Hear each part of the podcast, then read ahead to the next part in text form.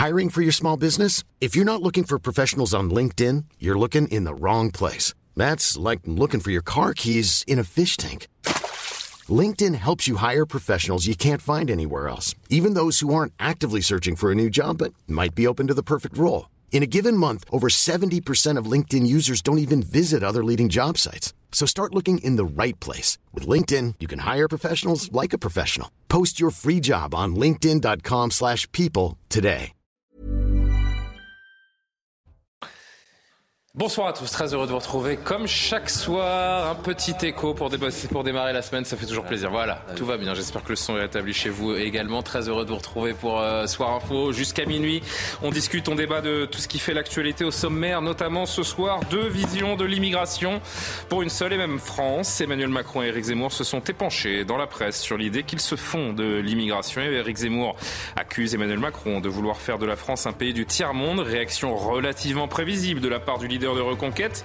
Mais le chef de l'État donne-t-il le bâton pour se faire battre? Discussion à suivre. Les Français se préparent aux coupures d'électricité potentiellement annoncées pour le mois de janvier s'il fait très froid. Quel serait l'impact de ces coupures sur euh, les appareils, sur la chaîne du froid? Comment va être prise la décision de couper le courant? Le gouvernement a-t-il suffisamment anticipé?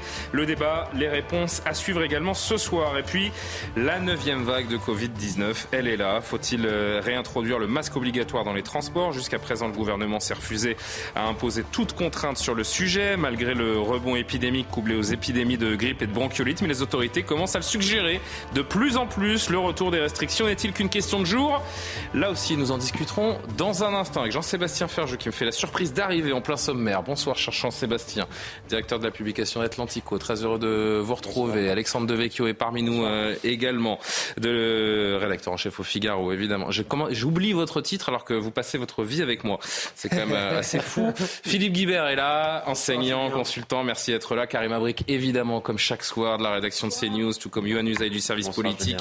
J'ai gardé, j'allais dire le meilleur pour la fin. Je voudrais pas offenser les autres, mais Fabien Lecoeuvre nous fait un grand plaisir d'être présent, grand spécialiste de la chanson française. Pourquoi Fabien est là? Parce qu'après le rappel de l'actualité d'Isabelle Piboulot, on va évidemment rendre hommage à un certain Johnny Hallyday. C'était il y a cinq ans, jour pour jour.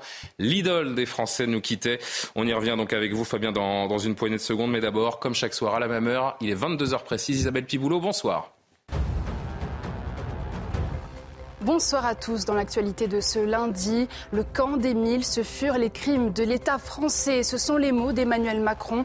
En déplacement dans les Bouches-du-Rhône, il s'est exprimé à l'occasion du dixième anniversaire de l'inauguration d'un mémorial sur le site. Entre 1939 et 1942, 10 000 prisonniers ont été retenus dans ce camp d'internement et de déportation. Je vous propose d'écouter le président de la République. Le régime de la collaboration continue, malgré tout, de recruter des adorateurs et il dispose toujours d'héritiers.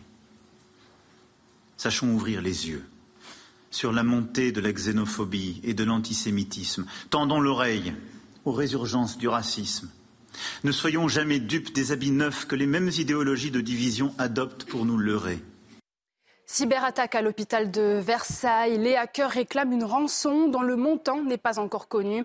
Depuis samedi soir, le piratage perturbe fortement le centre hospitalier qui fonctionne au ralenti. L'opération semble de même nature que l'attaque de l'hôpital de Corbeil-Essonne ciblée le 22 août dernier. Le ministre de la Santé dénonce une attaque terroriste. Écoutez. L'hôpital a, subi une attaque, euh, une attaque terroriste, hein, finalement, c'est ça, hein, cette cyberattaque, dans la nuit de, samedi euh, à dimanche. Une attaque qui était préparée, de toute évidence, qui a mis le système en grande difficulté. Pour l'instant, la situation, je ne vais pas dire qu'elle est totalement maîtrisée, mais en tout cas, la continuité, la sécurité des soins sont assurées à l'hôpital de Versailles. Près de 30 cambriolages ont lieu chaque jour à Paris. Ce sont les chiffres de la préfecture de police. Plus de 8000 plaintes ont été déposées en 2022, soit une hausse de 29% sur l'année. Et dans le détail, c'est le 15e arrondissement qui se trouve être le plus touché par les cambriolages. Enfin, dans l'actualité internationale, l'Ukraine face à de nouvelles frappes meurtrières de missiles russes. Conséquence, les coupures d'eau et de courant persistent, laissant les civils dans l'obscurité et le froid. L'électricité va être coupée en urgence dans tout le pays. D'après un opérateur électrique ukrainien, seules les infrastructures essentielles seront fournies en priorité. Cinq ans après la mort de Johnny Hallyday, les fans sont toujours inconsolables et sa mémoire est intacte. On en parle euh, de longues minutes avec Fabien Lecoeuvre dans une poignée de secondes. À tout de suite.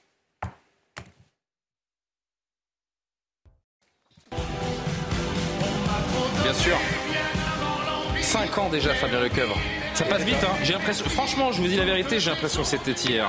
C'est vrai. Le 5 décembre 2017 disparaissait le plus grand chanteur français de tous les temps, Johnny Hallyday. C'était une déflagration. Il y a 5 ans, jour pour jour, à la même heure, on était tous là, euh, tétanisés, on ne comprenait pas ce qui se passait. Pendant plusieurs jours après sa mort, de nombreux hommages ont été euh, rendus. L'émotion nationale était palpable encore aujourd'hui. Les plus grands fans de Johnny sont absolument inconsolables. Je me suis posé cette question euh, tout à l'heure. On va entendre Laetitia dans un instant qui, qui communique beaucoup hein, ces, ces, derniers jours. On, on, va entendre deux trois extraits de, de, Laetitia. Je me suis posé cette question. Franchement, je trouve que ces dernières 24 heures là, depuis euh, depuis ce matin, je trouve que l'engouement n'est pas n'est pas à la hauteur de, de ce qu'a été le décès de cette star nationale. C'est normal. Pourquoi? Parce que c'est qu'un cinquième anniversaire. Les grosses dates sont 10 ans, 15 ans, 20 ans, 30 ans.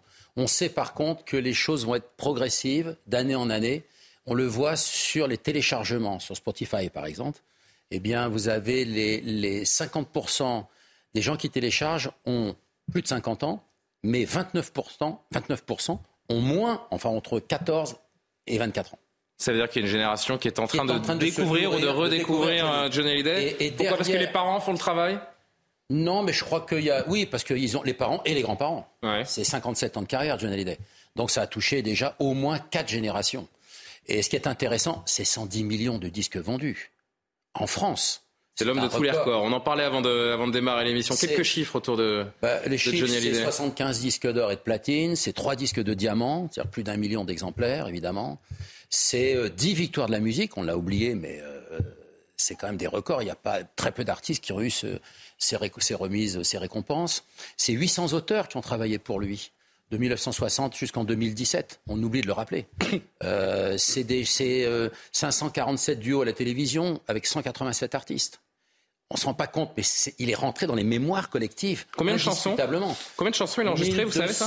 1272 titres. Ouais, il s'en souvenait pas de toutes. Euh... C'est impossible. Non, parce que les, vous savez, les 15 dernières années, il y avait des prompteurs sur scène. Hein. Oui, c'est vrai. Bon. Mais non, mais ce qu'il faut rappeler, si on doit comparer aujourd'hui un artiste qui a une carrière de 30 ans, il a enregistré avec un album tous les 4 ans, voire tous les 2 ans, si ça va, euh, ils sont à peu près entre 200 et 300 titres. Zazie, Florent Pagny, etc. Johnny, on est à 1272 titres. C'est col colossal. Euh, il a, il a, ses disques se vendaient dans 42 pays donc de langue francophone bien sûr, mmh. mais, mais c'est vraiment... Et après sa disparition, il y a encore des records. C'est-à-dire Parce qu'on est... Euh, L'année de sa disparition, ils ont vendu entre Universal et Warner, les deux maisons de disques majeures en tout cas de, de, de son catalogue, ils ont vendu 2 200 000 exemplaires c'est du jamais vu quand on sait que le disque d'or aujourd'hui est à 50 000 exemplaires. Mmh. Il continue de faire recette et c'est Laetitia qui gère euh, voilà. tout ça également. Je voudrais qu'on l'entende, Laetitia, oui, elle ces, derniers, ces, dernières heures. La, la, veuve de John Hallyday qui, euh, qui d'ailleurs, j'ai envie de dire, est, la, seule du, du clan Hallyday à vraiment euh, médiatiquement porter le deuil et à communiquer. On, on écoute un premier extrait. J'essaye d'honorer ma promesse que je lui ai faite de continuer à le faire vivre dans le cœur des hommes, de continuer à faire vivre son œuvre, son existence et, euh, et que euh, Johnny, il est éternel. Je ne serai plus là, qui sera toujours là, lui. Euh, euh, non, la maison n'est pas encore vendue, mais euh, j'ai du mal à y retourner. C'est un deuil difficile qui, prend. Je prends mon temps dans ce deuil et j'apprends à vivre avec le deuil. Le, le, départ de Johnny m'a vraiment appris ce qu'était le, le chagrin, le vrai chagrin, le deuil d'un homme qui n'était pas comme qu'un mari pour moi. Évidemment qu'il est, euh, il restera l'idole des jeunes, qu'il y a des fans, je le disais, inconsolables. Il y a des gens, j'ai entendu des reportages à la radio, notamment euh, ce matin, de, de, fans qui économisent depuis des années pour s'offrir un, un pèlerinage à Saint-Barth. Mais euh, là où je me dis que l'image a peut-être été ternie, c'est euh, l'aspect post-décès de, de Johnny Hallyday. Très vite, on a enchaîné sur des questions un peu malsaines, d'héritage. l'image a été ternie, cette guéguerre entre les, les enfants, Laetitia. D'ailleurs, comment ça s'est fini concrètement cette histoire? On le sait? Oui, bien sûr, on le sait. C'est Laetitia aujourd'hui qui gère euh, tout le parti, tout, la, tout, le côté événementiel en termes de droit, en termes de résonance, d'organisation, etc. Et elle fait ça plutôt pas mal, je trouve, sincèrement, parce que c'est un travail très difficile ce que fait Laetitia, hein, hmm. parce qu'elle se prend des coups toute la journée. Hein. Attention. Les relations avec les, les, enfants de Johnny Hallyday, David, Laura? Oui, puis on lui reproche toujours ce qu'elle est ou ce qu'elle n'est pas. Donc c'est difficile. Elle a, des rapports tout à fait cordiaux aussi bien avec les enfants euh, de Laura et David. Ça se passe. Euh, tout le monde s'est arrangé, tout le monde s'est mis autour de la table parce qu'il y avait des impôts à payer, parce qu'il y a des droits de succession, parce que donc à un moment donné on est bien obligé de se, retrouver, de se voir et de se parler. Je trouve qu'elle fait ça plutôt bien qu'une certaine distance. Vous parliez que il y a toujours cette période, ça tombe derrière un peu. Vous avez ce sentiment qui est un vrai sentiment que l'on ressent pas forcément là où on se place, ça dépend, mais c'est cette période de désamour. Vous savez, quand un artiste disparaît, on l'a vu chez Aznavour, chez Mike Brandt, chez des Clo-Clo, chez des grands artistes comme Montand, etc. C'est-à-dire tout de suite, les mois qui suivent, vous avez une telle surdose de Johnny que pouf, ça retombe derrière. Sauf que la différence avec tous ces grands artistes que vous venez de citer, ce qu'on a vécu le 9 décembre 2017, c'est-à-dire trois jours après sa mort, et cette procession entre le funérarium du, Mont Valérien et l'église de la Madeleine, c'est du jamais vu. Je, je voudrais qu'on revoie euh, une courte séquence parce que j'ai eu le, le, le, privilège de, de à l'époque de, de, couvrir ce moment-là. J'étais sur une moto et euh, ah, caméra en main. Ouais, j'étais j'étais juste derrière le, le, corbillard de Johnny Hallyday. On a retrouvé la, la séquence. Je voudrais vous en proposer juste une minute trente parce que vraiment, j'avais jamais revu les images. Je les ai revues euh, tout à l'heure en me disant c'est vrai qu'on avait couvert ça. On pourrait ressortir euh, quelques images. C'était du jamais vu et de les revoir, j'en ai eu vraiment des, des frissons. Regardez. Quelle est impressionnante cette foule. Regardez, regardez ces gens sur ces images placées tout autour de la place de l'Étoile. Seule l'embouchure qui mène finalement à l'avenue des Champs-Élysées est restée euh, ouverte pour permettre euh, au cortège de, passer. Et nous voici, nous voici désormais engagés sur la place de l'Étoile. Je vais être tout à fait honnête avec vous, c'est un grand frisson qui est en train de nous parcourir. C'est un immense frisson qui est en train de nous parcourir parce que on entend ces gens qui crient Johnny, cette foule massée contre, contre les barrières. C'est extrêmement extrêmement émouvant. J'ose à peine imaginer, ce qui se passe euh, actuellement dans la tête de, Laetitia, de tous les proches, de la famille, de tous les suiveurs qui sont là. Entendez cette foule qui crie à la gloire de, Johnny Hallyday. Il est en retard, Johnny Hallyday. Il est en retard parce qu'il était prévu un petit peu plus tôt sur les Champs-Élysées, mais il le disait en interview il y a encore quelques années, je suis toujours en retard. Eh bien, il est fidèle à ses habitudes et les fans, eux aussi, sont fidèles puisqu'ils sont là. Ils sont là massés sur l'avenue des, Champs-Élysées. Regardez, regardez ces gens, ces visages qui attendent là pour euh, la plupart d'entre eux. Ils sont arrivés dans la nuit, très très tôt dans la matinée. Il faisait encore nuit, il fait extrêmement froid à Paris. Euh, vous le savez, regardez cette perspective de l'avenue des, Champs-Élysées. Incapable, je suis de de quantifier le, nombre de, spectateurs qui sont ici, mais on parlera certainement ce soir de centaines de milliers. Alors que vous voyez ces fleurs, ces fleurs qui sont jetées, ces roses blanches ou rouges qui sont jetées sur le sol au passage du, euh, du, corbillard et de la, voiture euh, de, de, Johnny Hallyday. On va tenter d'avancer un petit peu plus. Vous avez vu peut-être ces, ces, gerbes de fleurs, de roses qui sont euh, lancées à même le sol sur, sur le passage de, de Johnny Hallyday. C'est vraiment extrêmement émouvant. Je ne sais pas si avec ces images vous, vous, vous, parvenez à vous rendre compte de, de l'émotion et de l'intensité du moment que nous sommes en train de vivre, mais c'est vraiment exceptionnel. Ces images-là, on ne les a jamais vues avant, on ne les reverra jamais, pour un artiste hein, évidemment. Ouais. Et, c'est en cela que je me dis, mais aujourd'hui c'est les 5 ans de sa mort et j'ai l'impression que ça passe un peu inaperçu. Non, mais parce que ça a tellement été un événement lorsqu'il est parti. Moi, j'ai eu l'honneur, en tout cas, de, commenter ses obsèques entre euh, Jean-Pierre Pernaud et Anne-Claire Coudray. Et, euh, pendant 5 heures, on voyait, c'est très émouvant. Et puis je voyais les gens pleurer parce que quand je suis parti de chez moi pour rejoindre euh, les plateaux télé, je croisais plein de gens qui pleuraient, des bikers, des gens importants, des gens. les gens avaient les yeux rouges tellement, tellement l'émotion était forte. Euh, il n'y a jamais eu autant de monde pour des obsèques en France depuis le 1er juin 1885, puisque c'était la mort de Victor Hugo. Exactement. Où il y avait un million de personnes, deux millions de personnes pardon, dans Paris. Donc, euh, euh, et, c'est hallucinant. Et il y en a un par siècle. Hein. Là, on l'a vu le 9 décembre 2017. On aura le prochain probablement en 2120, pourquoi pas. Mais, non, mais c'est intéressant parce que c'est du jamais vu. Et en même temps, ça s'explique très bien.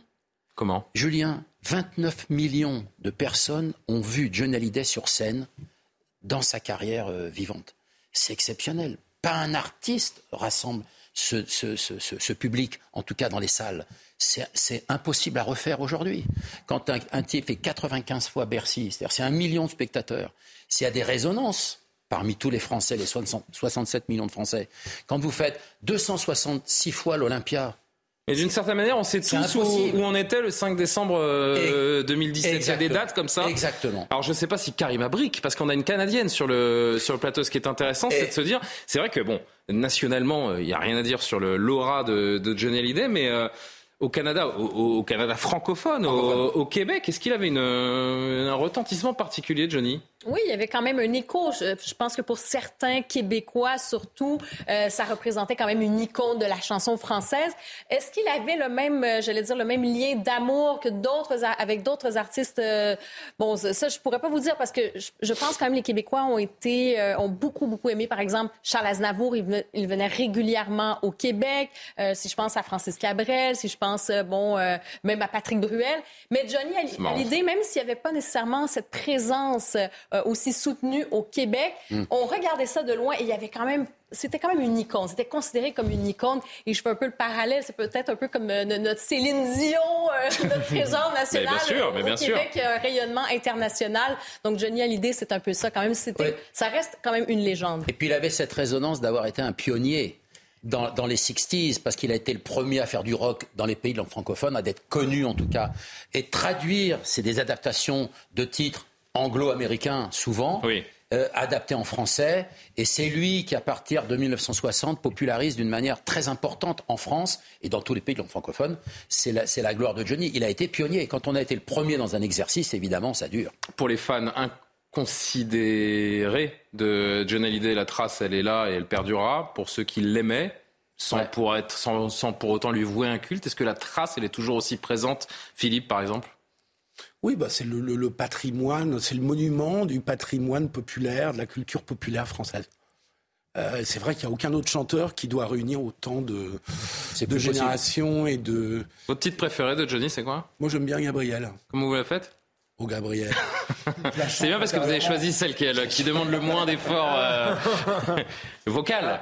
Je la, chante intérieurement quand ah Gabriel oui, est en plateau. C'est le point commun que vous avez avec Nicolas Sarkozy, puisque c'est le premier ah, c'est un qui acheté. Ah, absolument. Information. François Hollande, c'était. Il est bon, euh, Fabien, parce qu'il a toujours la petite anecdote qui va bien. c'est ça. François Hollande, c'était la belle histoire de Michel Fugain, et Nicolas Sarkozy, c'est Gabriel. Et Emmanuel Macron euh, alors lui, le premier album qu'il a acheté... Non, arrêtez, mais là vous inventez. Pas du tout, parce que j'ai eu l'occasion... Mais d'où vous avez ces infos Eh bien, ça date du 11 mai 2016, puisque j'ai eu l'occasion de passer une soirée avec Emmanuel Macron et Brigitte, il n'était pas encore à l'Élysée. D'accord. Et je lui ai posé la question naturellement, parce qu'il connaît mes livres et mes dictionnaires. Très bien, bien sûr, euh, comme tout le monde. à ce moment-là... Non, non, oh, d'ailleurs, j'ai pas montré la BD, autant pour moi, hein. la BD qui est, qui est, sortie il y a quelques jours, qui cartonne déjà. Ouais. Première, euh, premier tome, Les tendres années, génial idée. Avec des dessins de mon ami Yann Sougé-Fils, qui est un grand, grand dessinateur, qui a bien capté le, la lumière dans les de Johnny pour la retraduire en dessin. Aux éditions Signe. Et je vous laisse terminer sur Emmanuel Macron. Donc, euh, il m'a avoué que les deux premiers albums qui ont marqué son enfance, son adolescence, son enfance, c'est Gang, l'album de Johnny Hallyday le premier album qu'il a acheté de Jean-Sébastien Et puis l'album de Michel Polnareff, Kamasutra, en 89.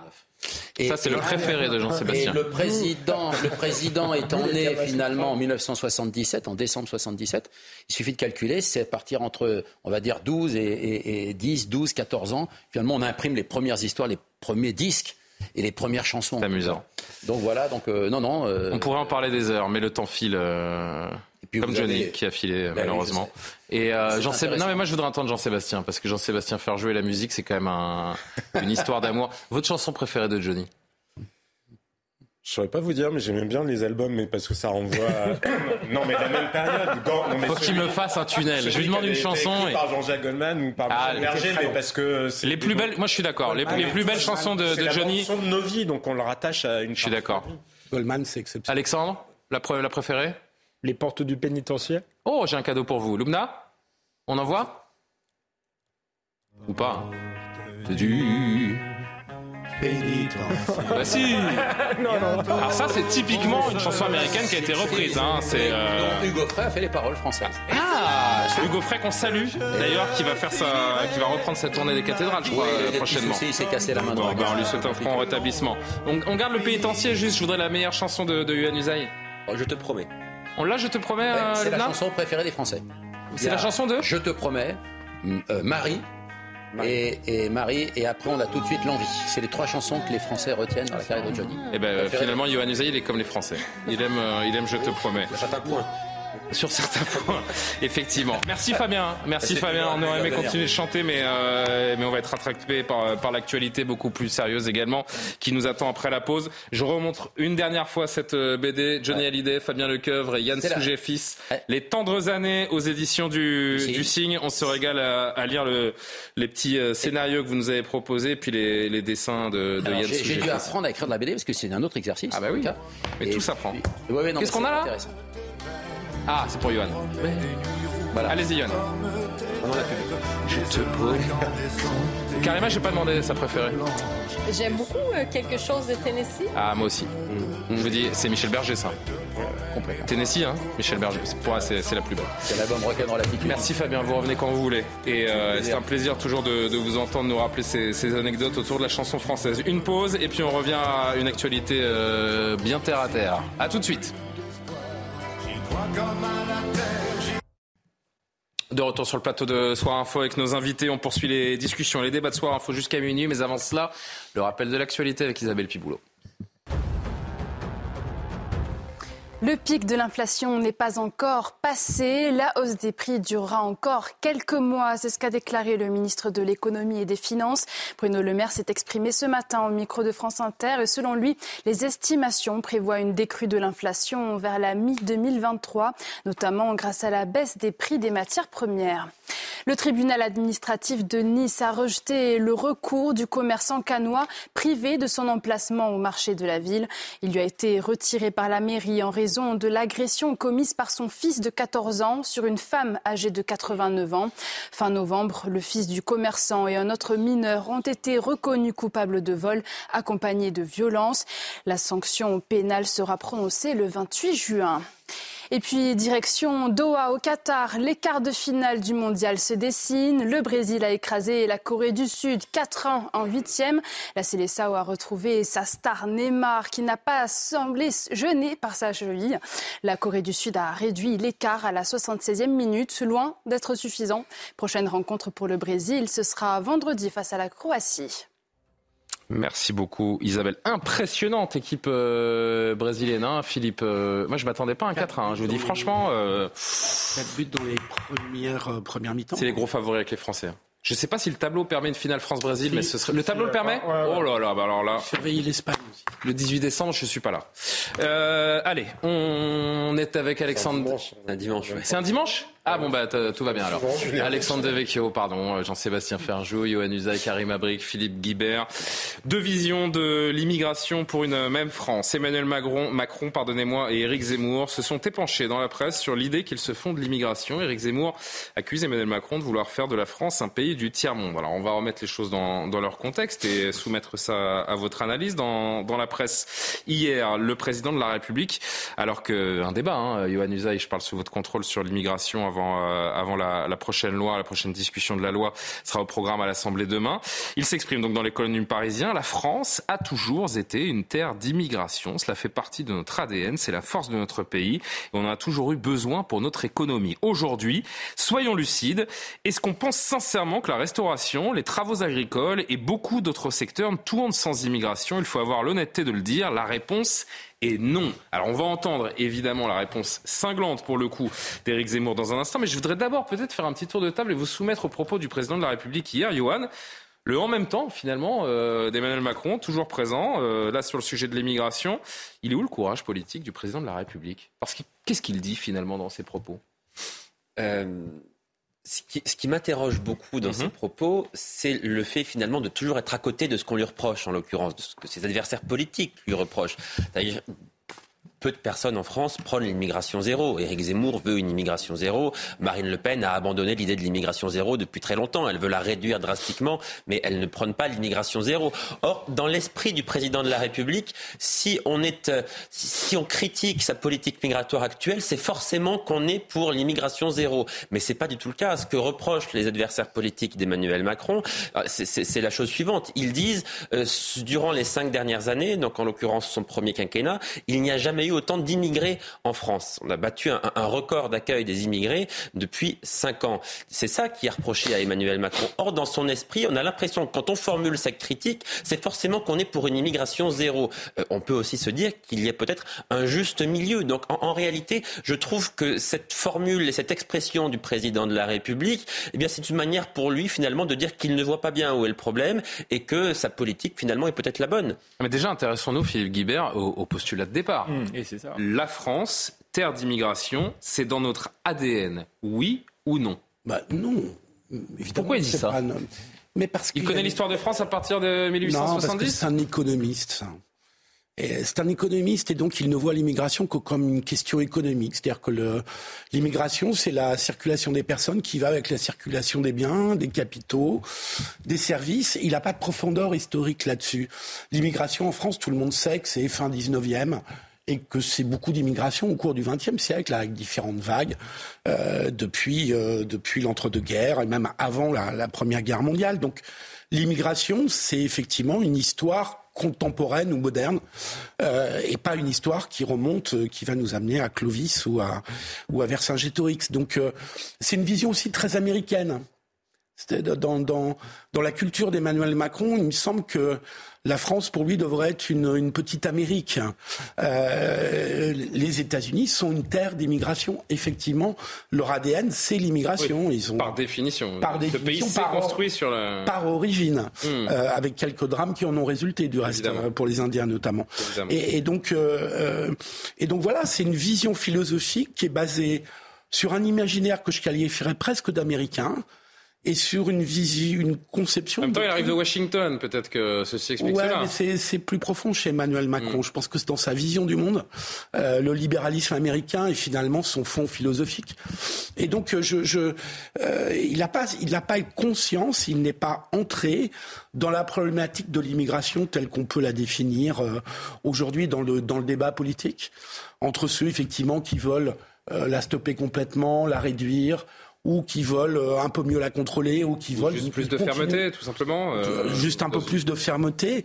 Et donc, il n'est pas rentré dans le débat. Et je trouve que c'est très révélateur de son, de ses conceptions euh, idéologiques et philosophiques qui Avec- sont fondamentalement libérales et qui lui donnent pas une profondeur de vue sur ce pays qu'est la France, qui n'est pas un pays libéral, euh, qui est un pays, euh, j'allais dire catholaïque ou euh, monarcho-républicain, on peut, on peut le dire comme on veut, euh, et qui a donc une histoire et qui, par rapport à cette histoire, a une certaine attitude par rapport au sujet, notamment par, par exemple la religion, c'est, c'est tout fausse un, un sujet euh, neutre euh, dans cette histoire et dans l'histoire de l'immigration en particulier.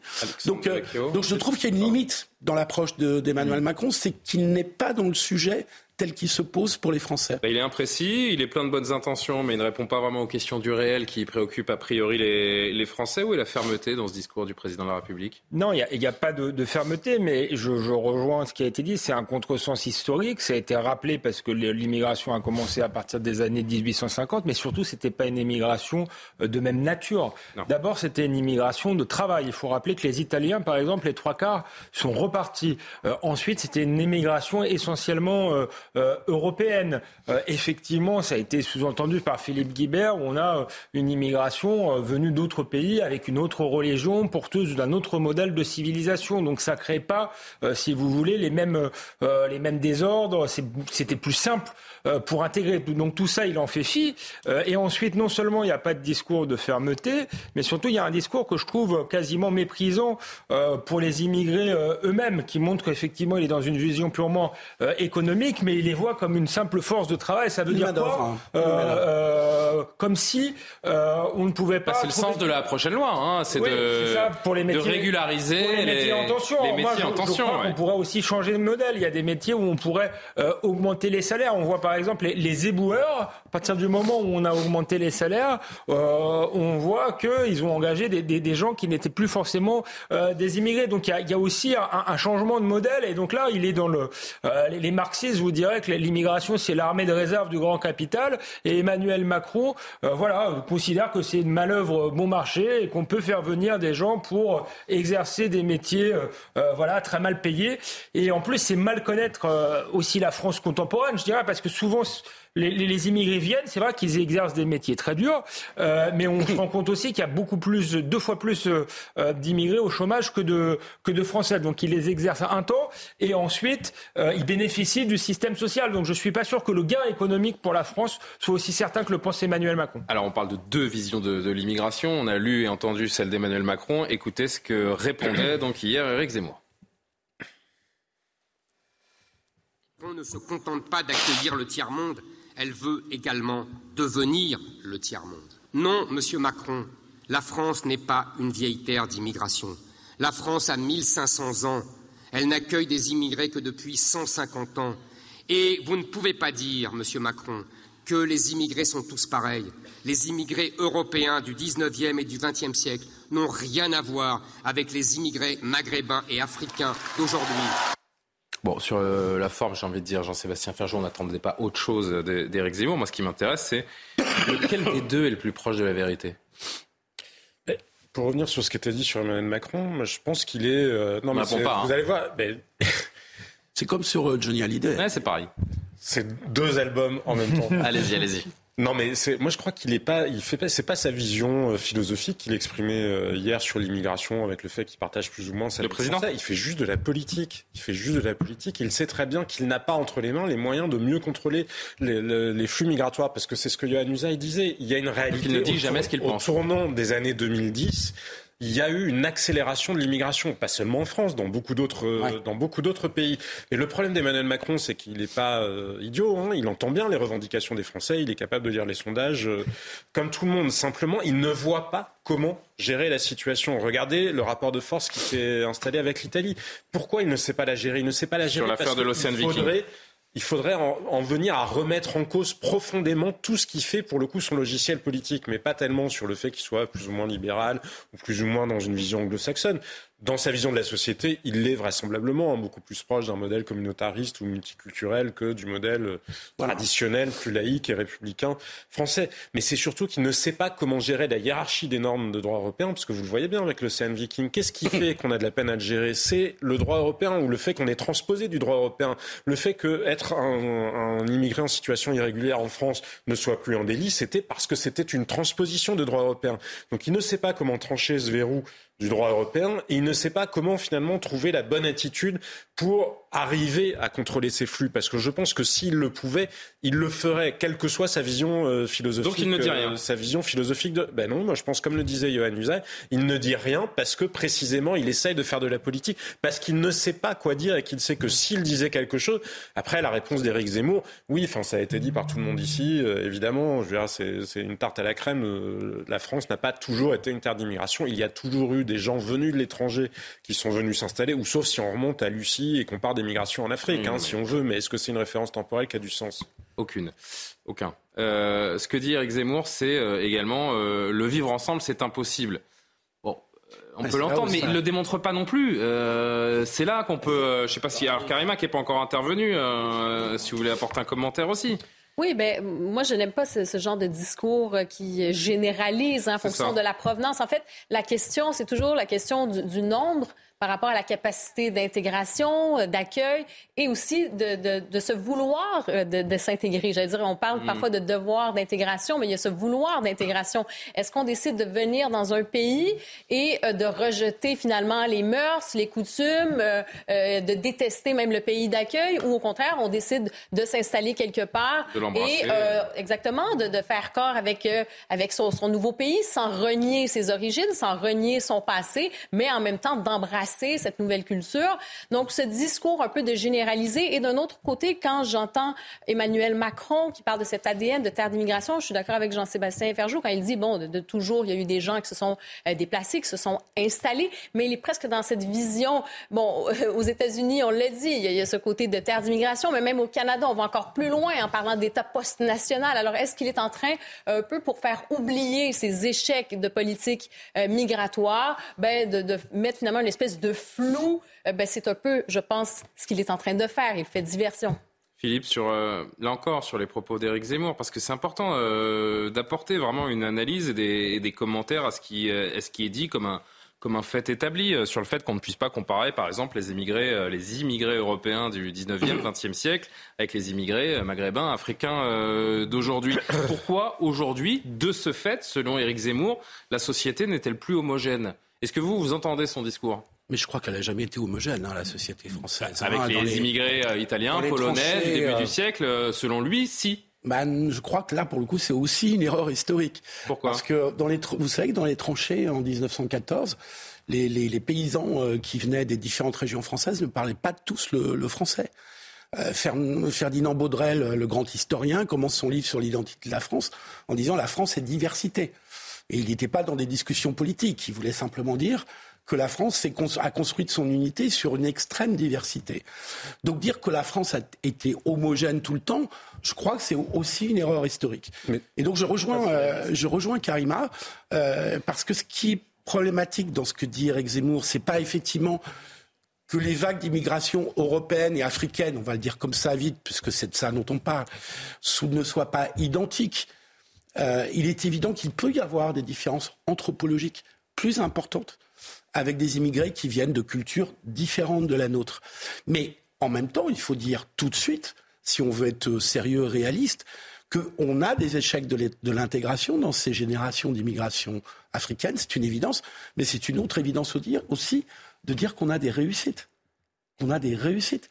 Il y a des gens qui viennent de l'immigration maghrébine ou africaine qui sont parfaitement intégrés en France. Oui, mais il y a ce constat d'une société racialisée, de plus en plus communautarisée, que pointe du doigt Éric Zemmour et qui, nous saute aux yeux à tous les uns les autres, qu'on adhère ou pas d'ailleurs à son discours. juste d'une phrase. Vous concluez, euh, Philippe et, Jean-Sébastien. je trouve que là, on mélange un autre problème que celui de l'islam et de l'islamisme en particulier parce qu'il y a une islamisation de certains quartiers, avec des replis sur des cultures euh, extrêmement euh, rigides, extrêmement réactionnaires au passage, notamment dans les relations hommes-femmes. Mhm. Et je trouve que ça, c'est un autre sujet qui ne concerne pas que l'immigration, parce que après tout, euh, dans ces quartiers, il y a des gens qui sont euh, des personnes qui sont français depuis plusieurs générations euh, et qui peuvent être tombés dans cette culture islamiste. Je trouve que c'est un autre sujet qui a des points de rencontre, mais c'est pas le même sujet.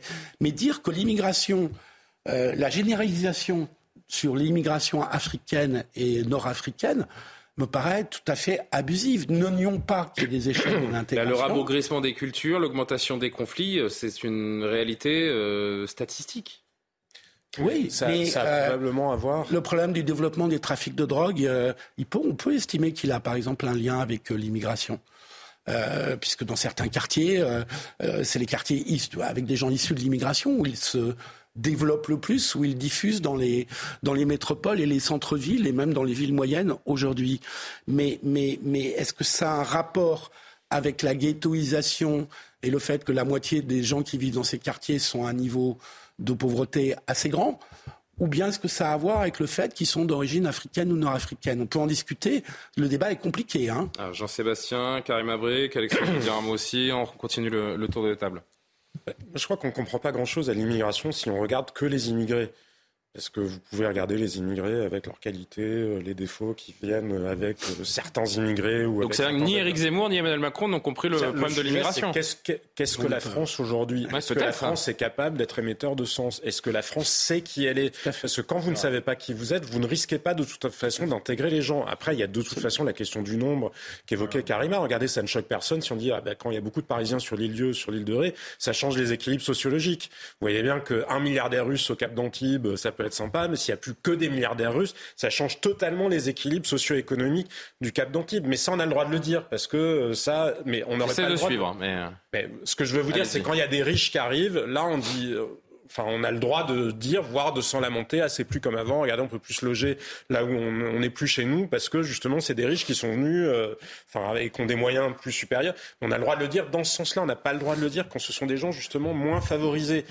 Il y a cette question du nombre parce que tout flux de population modifie un équilibre, mais c'est une évidence absolue.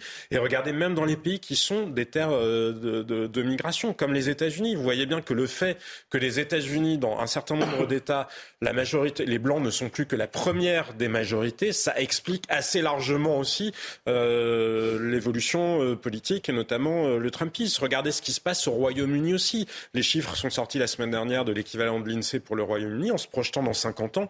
Même chose, les Britanniques dits de souche ne seront plus la majorité. Et donc, vous faut faire Envoyer le signal que l'immigration n'est plus la bienvenue en France mais il faut avoir un débat déjà sur ce qu'on veut ou non. Mais effectivement, je pense que les Français l'ont déjà assez largement tranché. Mais puisque c'est tranché, derrière, la question, c'est ce que j'évoquais tout à l'heure. C'est pas du tout ce que semble indiquer le futur projet de loi. Je veux dire, ça a à voir avec la souveraineté juridique de la France. On peut tourner autour de, enfin, du pot pendant des siècles. Ça a à voir avec la souveraineté juridique de la France. Et le fait qu'il y ait besoin, dans certaines professions, ou qu'il y ait de facto des gens qui travaillent en France, qui soient, ils peuvent être tout aussi bien d'ailleurs pour venir faire de la recherche. C'est pas que des pauvres gens qui viennent travailler dans une station-service. Hein.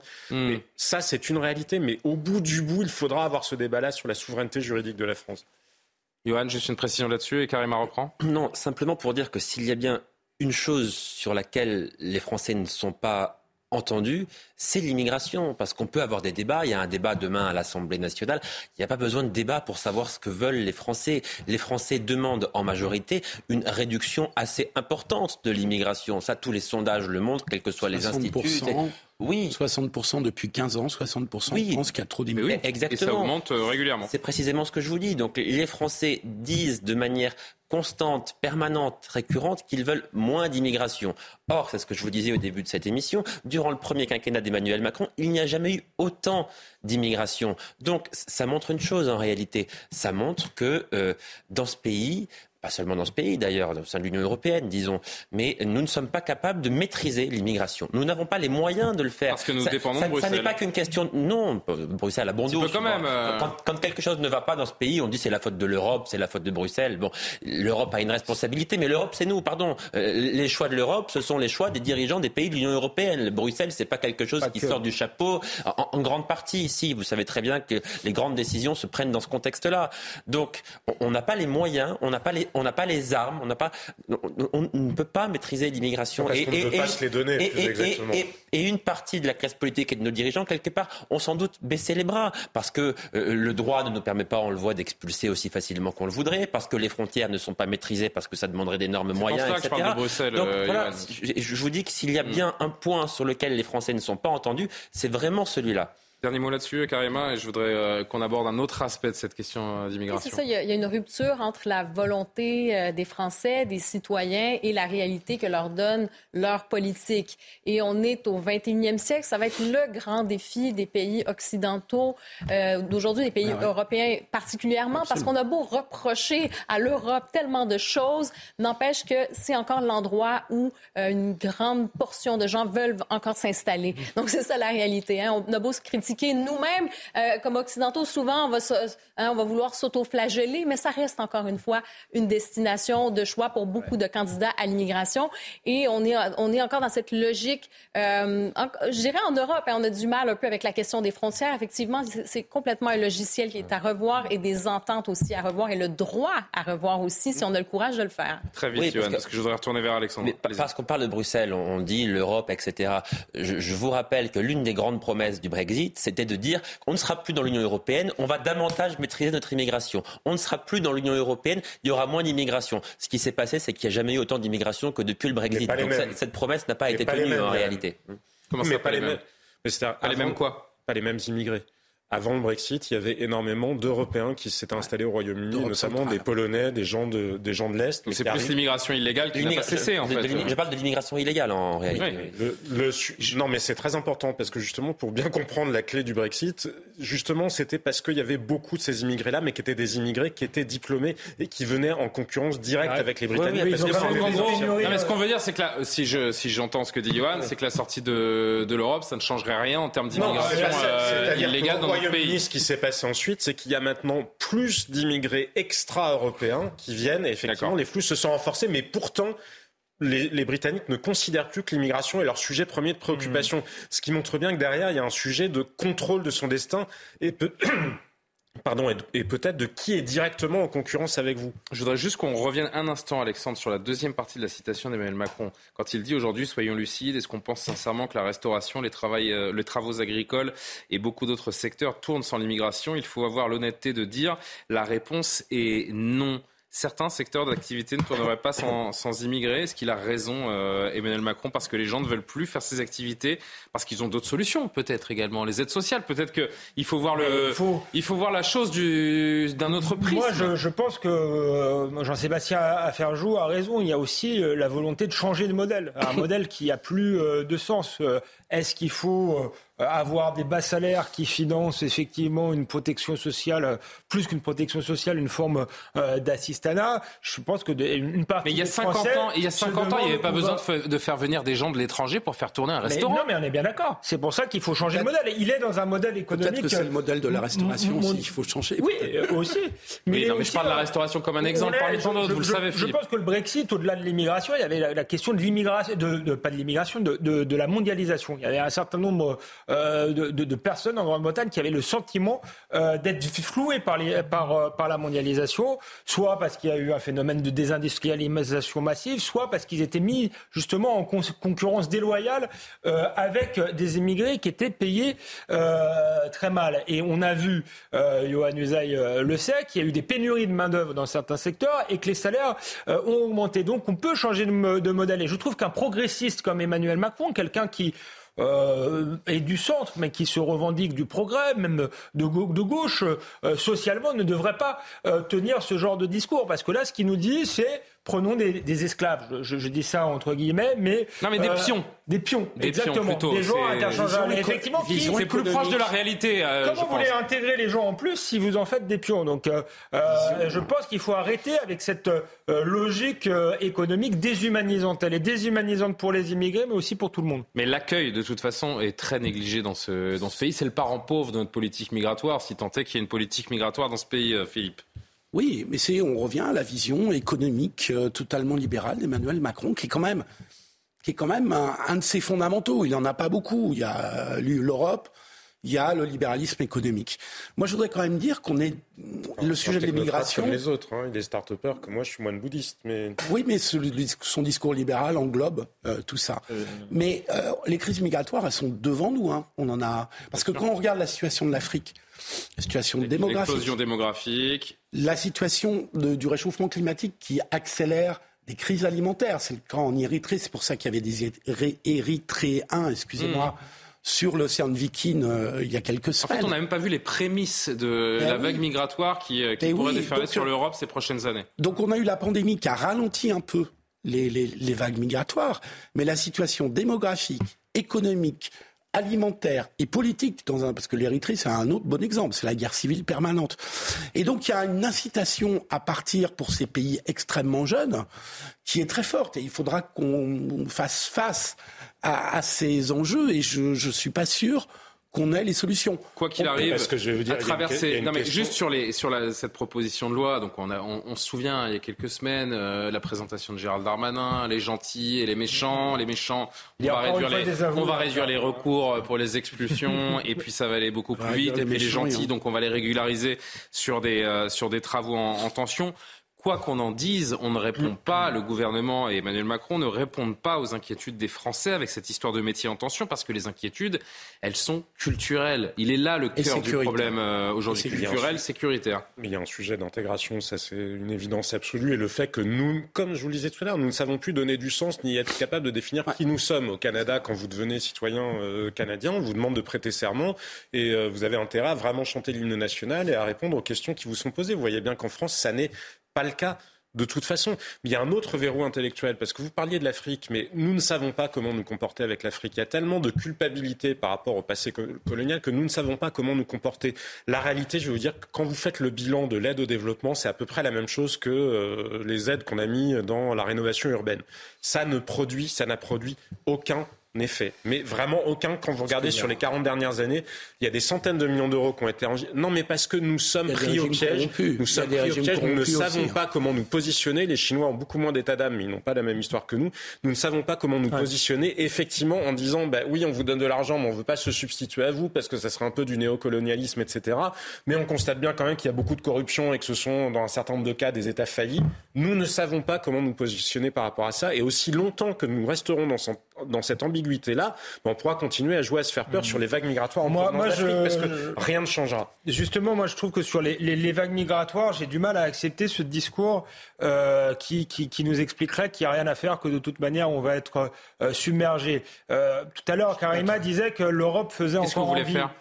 Non, bah, je vais vous répondre. Mais Karima disait tout à l'heure que l'Europe faisait encore envie. Si demain l'Europe devient un pays du tiers-monde, parle pas bah, ethniquement, je, dis simplement, euh, on voit bien qu'on se paupérit. Est-ce que l'hôpital ne fonctionne plus Qu'il y a un certain nombre de on choses parlera qui, énergie dans minutes. qui ne fonctionnent plus dans le ah. pays, qu'il y a euh, du chômage, qu'il y a de l'insécurité, que ça ressemble, alors disons pas au tiers-monde, mais au Brésil. Enfin, si l'Europe se dégrade à ce point-là, euh, ça n'aura plus d'intérêt, même pour le, les gens qui viennent de l'extérieur de venir. Donc on voit bien que ce système, euh, on, ne peut pas le pousser. On crève la dalle on peut, et qu'on joue sa peau. Non, on peut pas le pousser au, on au, pas bout. On peut pas le pousser au bout. Et puis ces considérations que vous évoquez dans, dans l'imaginaire collectif des, des gens qui, qui, font le, la démarche de venir en France, ça n'existe pas. Hein. C'est l'Eldorado. Il y, a, y a un milliard, ça existe. Il y a un milliard d'Africains. Il y a un milliard d'Africains qui potentiellement veulent venir, veulent venir en France. Si vraiment. mais le milliard d'Africains qui veut venir en France, il s'attend pas à dormir sous un pont en porte de la chapelle. Mais si on accueille un milliard d'Africains vous croyez que la France sera toujours la France et qu'on pourra les mm. accueillir dignement? Donc, à un moment donné,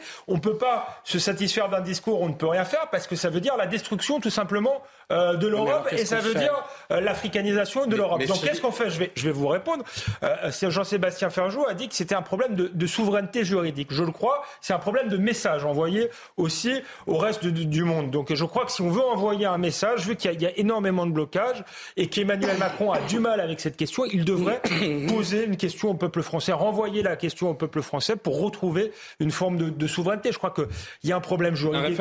On l'a dit. Oui, un référendum. Je pense que les juges seront moins enclins à, mettre des bâtons dans les roues aux politiques s'il y a une décision souveraine euh, du peuple français et une renégociation des traités. Et, du reste, vous mettez un garde-barrière devant chaque mètre carré de. Et du reste, le message pour le monde entier sera que l'Europe et la France ne sont plus prêts à accueillir le monde entier. Mais Julien, il n'y a, pas, a, pas de garde-barrière qui empêche d'aller s'installer en Iran. Hein. Il n'y a pas de garde-barrière qui empêche d'aller s'installer en Chine ou en Russie. Et est-ce que les gens... Sauf que ce ne sont pas des pays attractifs pour ceux qui veulent quitter ben euh, le leur. Vous venez, vous venez de donner la, la, réponse. La réponse ne sera jamais un mur. On l'a vu aux États-Unis. Ça ne sera jamais ni un mur, ni un garde-barrière, ni, euh, ni euh, des moyens pour tirer sur les gens. Ça sera le fait d'être perçu comme attractif ou non. Vous voyez bien que sur les 30 dernières années, où est-ce qu'il y a eu le plus de croissance économique et de création de richesses massives c'est pas en Europe, c'est pas en France, c'est en Chine, c'est en Asie, en Asie du Sud-Est. Est-ce que vous avez l'impression que les Africains se sont euh, rués par millions? Mais regardez même en Asie du Sud-Est. Hein. Oui. C'est un peu plus loin. Il n'y a pas que la bah, Méditerranée. aux États-Unis, il y a des océans à traverser aussi. Vous voyez bien que ce ne sont pas des modèles attractifs. Vous pouvez aller en Russie à pied. D'ailleurs, un certain nombre de migrants passent par la Russie puisqu'ils arrivent par la Norvège maintenant, puisqu'ils passent par le nord. Donc, quand vous avez vraiment l'intention d'aller quelque part, vous réussissez toujours à le faire. Vous ne pouvez pas partir d'Amérique du Sud non plus et aller à pied aux États-Unis. Hein. Il y a une jungle au Panama qui vous bloque le passage. Donc, ce que je veux vous dire par là, c'est qu'on le voit bien. C'est ce que Karima disait. Nous continuons à demeurer le modèle de démocratie libérale adossé à une économie de marché continue à être un modèle attractif. C'est là que les gens veulent venir vivre. En revanche, ils sont aussi au courant, parce qu'ils sont au courant de, la manière dont ça se passe en Chine. Tout le monde a des, a des smartphones. Dans les villages africains, les batteries, vous les, vous les, faites avec, euh, avec une batterie de voiture. Vous le rechargez avec une batterie de voiture. Ils savent ce qui se passe dans le monde. Donc s'ils comprennent que nous, nous, ne pouvons plus intégrer, ou que nous ne le souhaitons plus, ou un mélange des deux... Je bah, si tu regardez le prochain débat sur l'énergie, vous, avez, ça va couper l'envie à, à, beaucoup de gens, hein. blague à part, mais... Euh... Ah, sur l'énergie, je croyais que vous parliez d'énergie, la radio. Non, l'énergie et ce qui nous attend cet hiver. Vous vouliez dire un dernier mot On avance. je pense que pour beaucoup de gens encore, ça représente l'Occident, la France, les pays, euh, bon, autour, tout autour. C'est encore, c'est la liberté, le filet social et l'accueil. Et sans barrière. C'est ça que ça représente. Donc, c'est pour ça qu'on veut venir ici. Et qu'est-ce qui va se dire demain dans ce débat Mais ce qu'on peut comprendre hein, de leur point de vue. Ah oui, Quel intérêt Non, mais qu'est-ce que l'art de brasser du vide demain à l'Assemblée On est d'accord parce que c'est un débat sans vote, c'est vraiment du blabla. Euh. Oui, non, mais c'est un débat qui, disons-le clairement, n'a euh, aucune utilité. Dans le sens où on connaît les positions de chacun, euh, on connaît les problématiques liées à l'immigration, on en parle suffisamment ici. Euh, les Français sont régulièrement sondés sur leurs intentions et leurs volontés, on le connaît également. Il n'y a pas de vote, alors le, gouvernement présentera peut-être plus en détail le, projet de loi qui sera présenté à partir du, mois de janvier. Même si on connaît mais, un peu aussi. Mais néanmoins, le gouvernement, le gouvernement organise tous les ans un débat sans vote à l'Assemblée nationale. C'est une manière de dire qu'en en fait, il, il, traite le problème, qu'il s'en préoccupe, etc. Ah oui, mais évidemment. mais ça c'est de la communication gouvernementale en quelque sorte. Vivement demain. Il est 23h. L'actualité avec Isabelle Piboulot et on passe à un autre thème.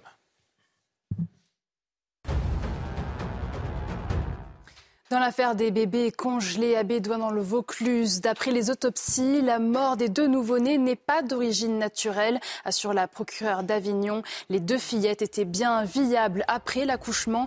Une mère de famille de 41 ans est poursuivie du chef de meurtre de mineurs de moins de 15 ans. Les corps ont été découverts jeudi dans un congélateur de son domicile. La ville de Strasbourg va attaquer l'État pour sa défaillance à mettre à l'abri les personnes à la rue. Face à la crise humanitaire, les moyens municipaux ne suffisent pas. La maire de Strasbourg s'est exprimée ce matin alors qu'un campement de migrants était sur le point d'être évacué. Elle lance donc un appel national aux élus et aux associations qui souhaitent se joindre à cette action. Cyberattaque à l'hôpital de Versailles. Les hackers réclament une rançon dont le montant n'est pas encore connu. Le ministre de la Santé dénonce une attaque terroriste. Depuis samedi soir, le piratage perturbe fortement le centre hospitalier qui fonctionne au ralenti. L'opération semble de même nature que l'attaque de l'hôpital de Corbeil-Essonne ciblée le 22 août dernier. Et puis une semaine de négociations décisives s'ouvre à la SNCF avec des discussions sur les salaires et en ligne de mire les fêtes de fin d'année menacées par plusieurs préavis de grève. Après le mouvement massif de ce week-end, la SNCF se prépare à une nouvelle journée de mobilisation mercredi. La grève effectuera surtout les TER et certaines lignes en Ile-de-France. La France de 2022, sixième puissance mondiale, se prépare à des coupures d'électricité cet hiver. Le plan du gouvernement qui prévoit des délestages, sauf dans les zones où se trouvent des hôpitaux, des commissariats, tient-il la route? Notre quotidien risque d'être euh, chamboulé. Des, tas de questions se, bousculent et euh, c'est Nicolas Meillan qui nous a rejoint en plateau. Bonsoir monsieur, merci d'être présent pour tenter, euh, j'allais dire, de, de, nous éclairer. Ce sera un jeu de mots un petit peu malheureux, réchauffé, euh, ingénieur, expert en, expert en énergie. Je voudrais qu'on voit ce, ce sujet d'abord préparé par nos équipes, Jeanne Cancard, Fabrice Elsner, euh, pour voir un petit peu ce qui nous attend et les différentes questions qui pourraient se, se bousculer chez chacun d'entre nous les prochains jours. Et on va discuter notamment avec vous de la situation. Pour entrer dans son immeuble, Christophe utilise un digicode. Problème, il ne sait pas comment il pourra accéder à son appartement en cas de délestage. Le jour où il n'y a pas d'électricité, bah, je ne sais pas quoi faire en fait. On va être bloqué. Même problématique pour l'ascenseur. Cet habitant de la région parisienne vit au cinquième étage et doit l'utiliser tous les jours avec sa chienne. Je vais être obligé de la porter parce qu'elle ne peut pas prendre les escaliers. Donc je suis très embêté. Quoi. Dans cette maison, le portail et le garage ont un système électrique. Mais face aux potentielles coupures de courant, Karine va devoir s'adapter et changer ses habitudes. Il va falloir trouver une place dehors, sachant qu'à mon avis, tous les voisins auront la même idée. Donc euh, je n'aurai pas beaucoup de place. Il va falloir que je tourne. Alors concrètement, qu'est-ce qui peut fonctionner ou non lors de ces potentielles coupures de courant? Nous allons poser la question à un électricien. Donc ça, c'est quoi comme système? Ça, c'est un système à ventouse. Donc là, on a les électroaimants qui sont là. En cas de coupure de courant, la porte restera ouverte. Il suffira d'un pousser pour l'ouvrir. Si ce n'est pas un système à ventouse, ce sera un système à gâche électrique. Donc s'il n'y a pas d'électricité, il ne s'ouvrira pas, il faudra tirer ça de l'intérieur pour pouvoir entrer. Et si on est à l'extérieur? Pas de solution. Concernant les ascenseurs et les portails électriques, impossible de les utiliser pendant les coupures. Pour anticiper, vous serez prévenu la veille d'un délestage qui peut durer au maximum deux heures.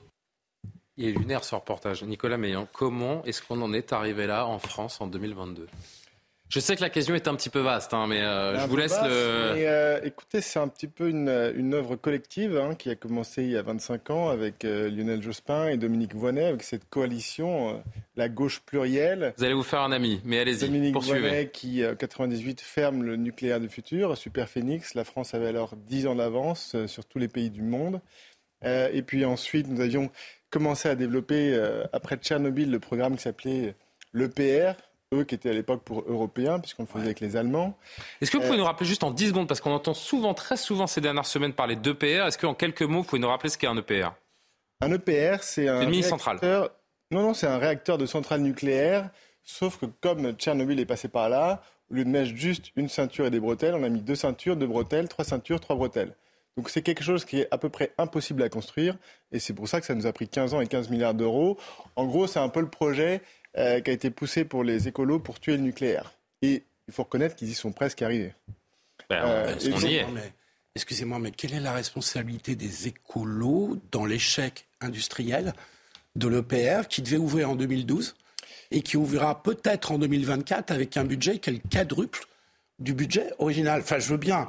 Je suis pas le dernier à critiquer les écolos, hein, Mmh. et notamment leur Bah, point de vue anti-nucléaire. C'est très simple. Mais On va écouter la réponse les- de Nicolas Meillan. Je l'ai donné juste une- avant. un énorme échec industriel. donné. C'est un échec, oui. C'est déjà c'est un échec franco-allemand, mais on n'aime pas trop le raconter, euh, industriel. Mais c'est surtout parce qu'on allait des niveaux de sécurité qui n'étaient pas nécessaires avec le principe de précaution. Il faut savoir que Qui est poussé nos à l'extrême, en EPR fait. sont trois fois plus normés que le même EPR en Chine qui est fabriqué en cinq ans. La vraie question, les c'est normes pourquoi est-ce chinoises que nous, de en sécurité sont-elles les bonnes aussi hein? pourquoi est-ce que nous, en France, on les- ils ont déjà eu des accidents nucléaires?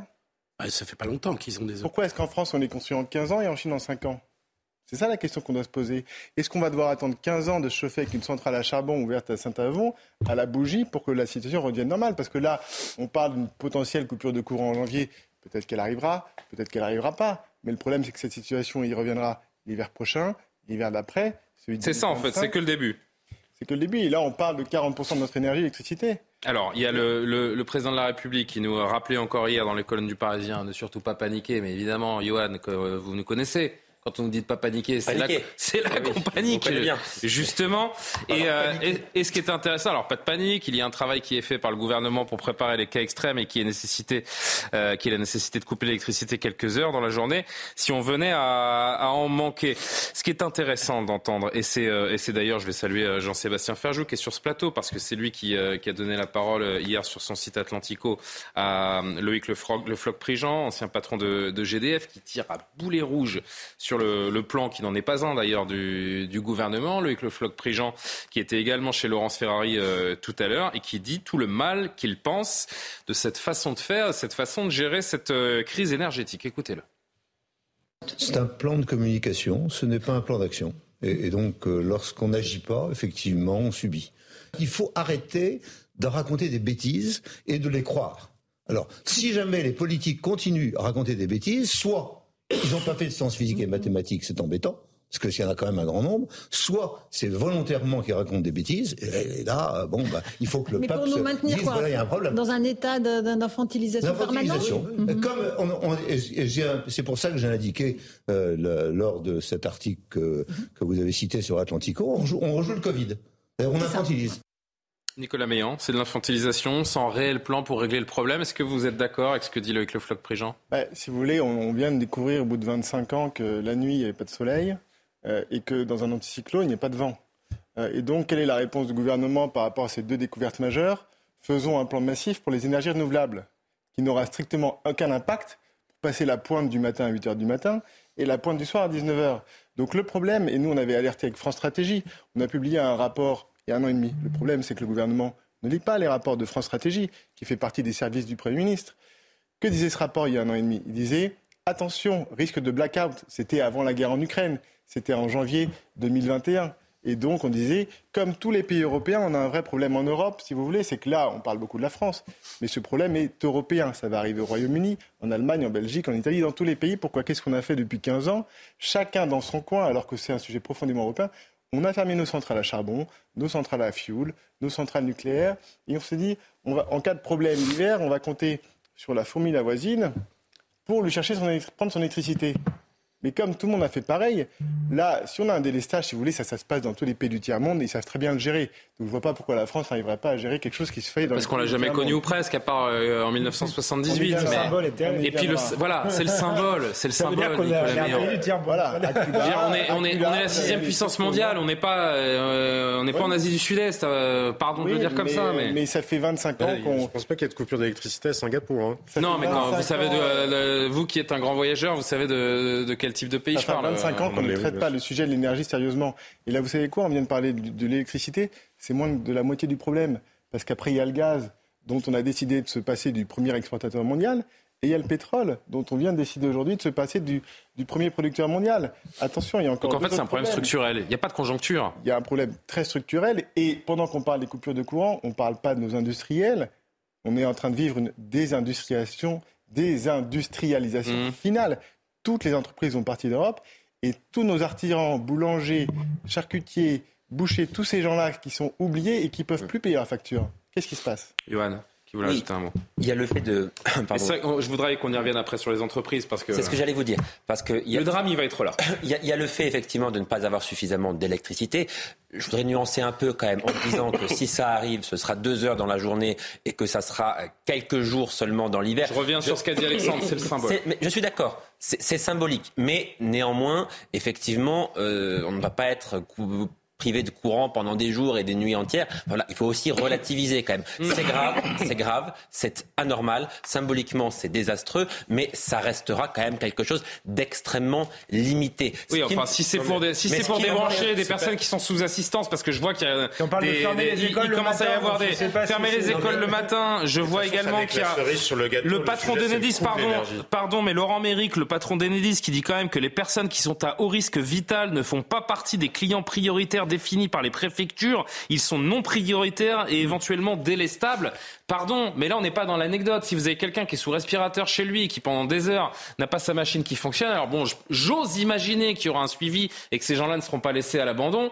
Mais si vous avez un couac de cette nature, on ne sera pas à la hauteur du Mais symbole. je, là, hein. je- je viens de vous dire précisément que même si c'était deux heures par jour, c'était quelque chose de grave. Bien C'est sûr. le mot que j'ai utilisé. Donc je n'ai pas minimisé ce qui Pour risque de, de se passer, à supposer que ça arrive, parce que ça n'est pas non plus complètement, complètement certain. Mais ce qui est effectivement plus préoccupant à moyen et à long terme, effectivement, c'est l'impact que ça peut avoir sur des entreprises. Parce que si nous avons en France et en Europe un coût de euh, l'énergie absolument délirant, eh bien le risque effectivement c'est qu'il y ait des délocalisations massives. D'ailleurs Emmanuel Macron, alors, c'était aussi l'objet de son déplacement euh, aux États-Unis parce qu'il y a une véritable inquiétude. L'objectif du président de la République, l'un de ses principaux objectifs, ça doit être effectivement de permettre aux Français particuliers ou entreprises de diminuer ce coût de l'énergie. Parce que les particuliers évidemment en souffrent pour leur pouvoir d'achat, mais les entreprises à bout d'un moment ça ne sera plus soutenable.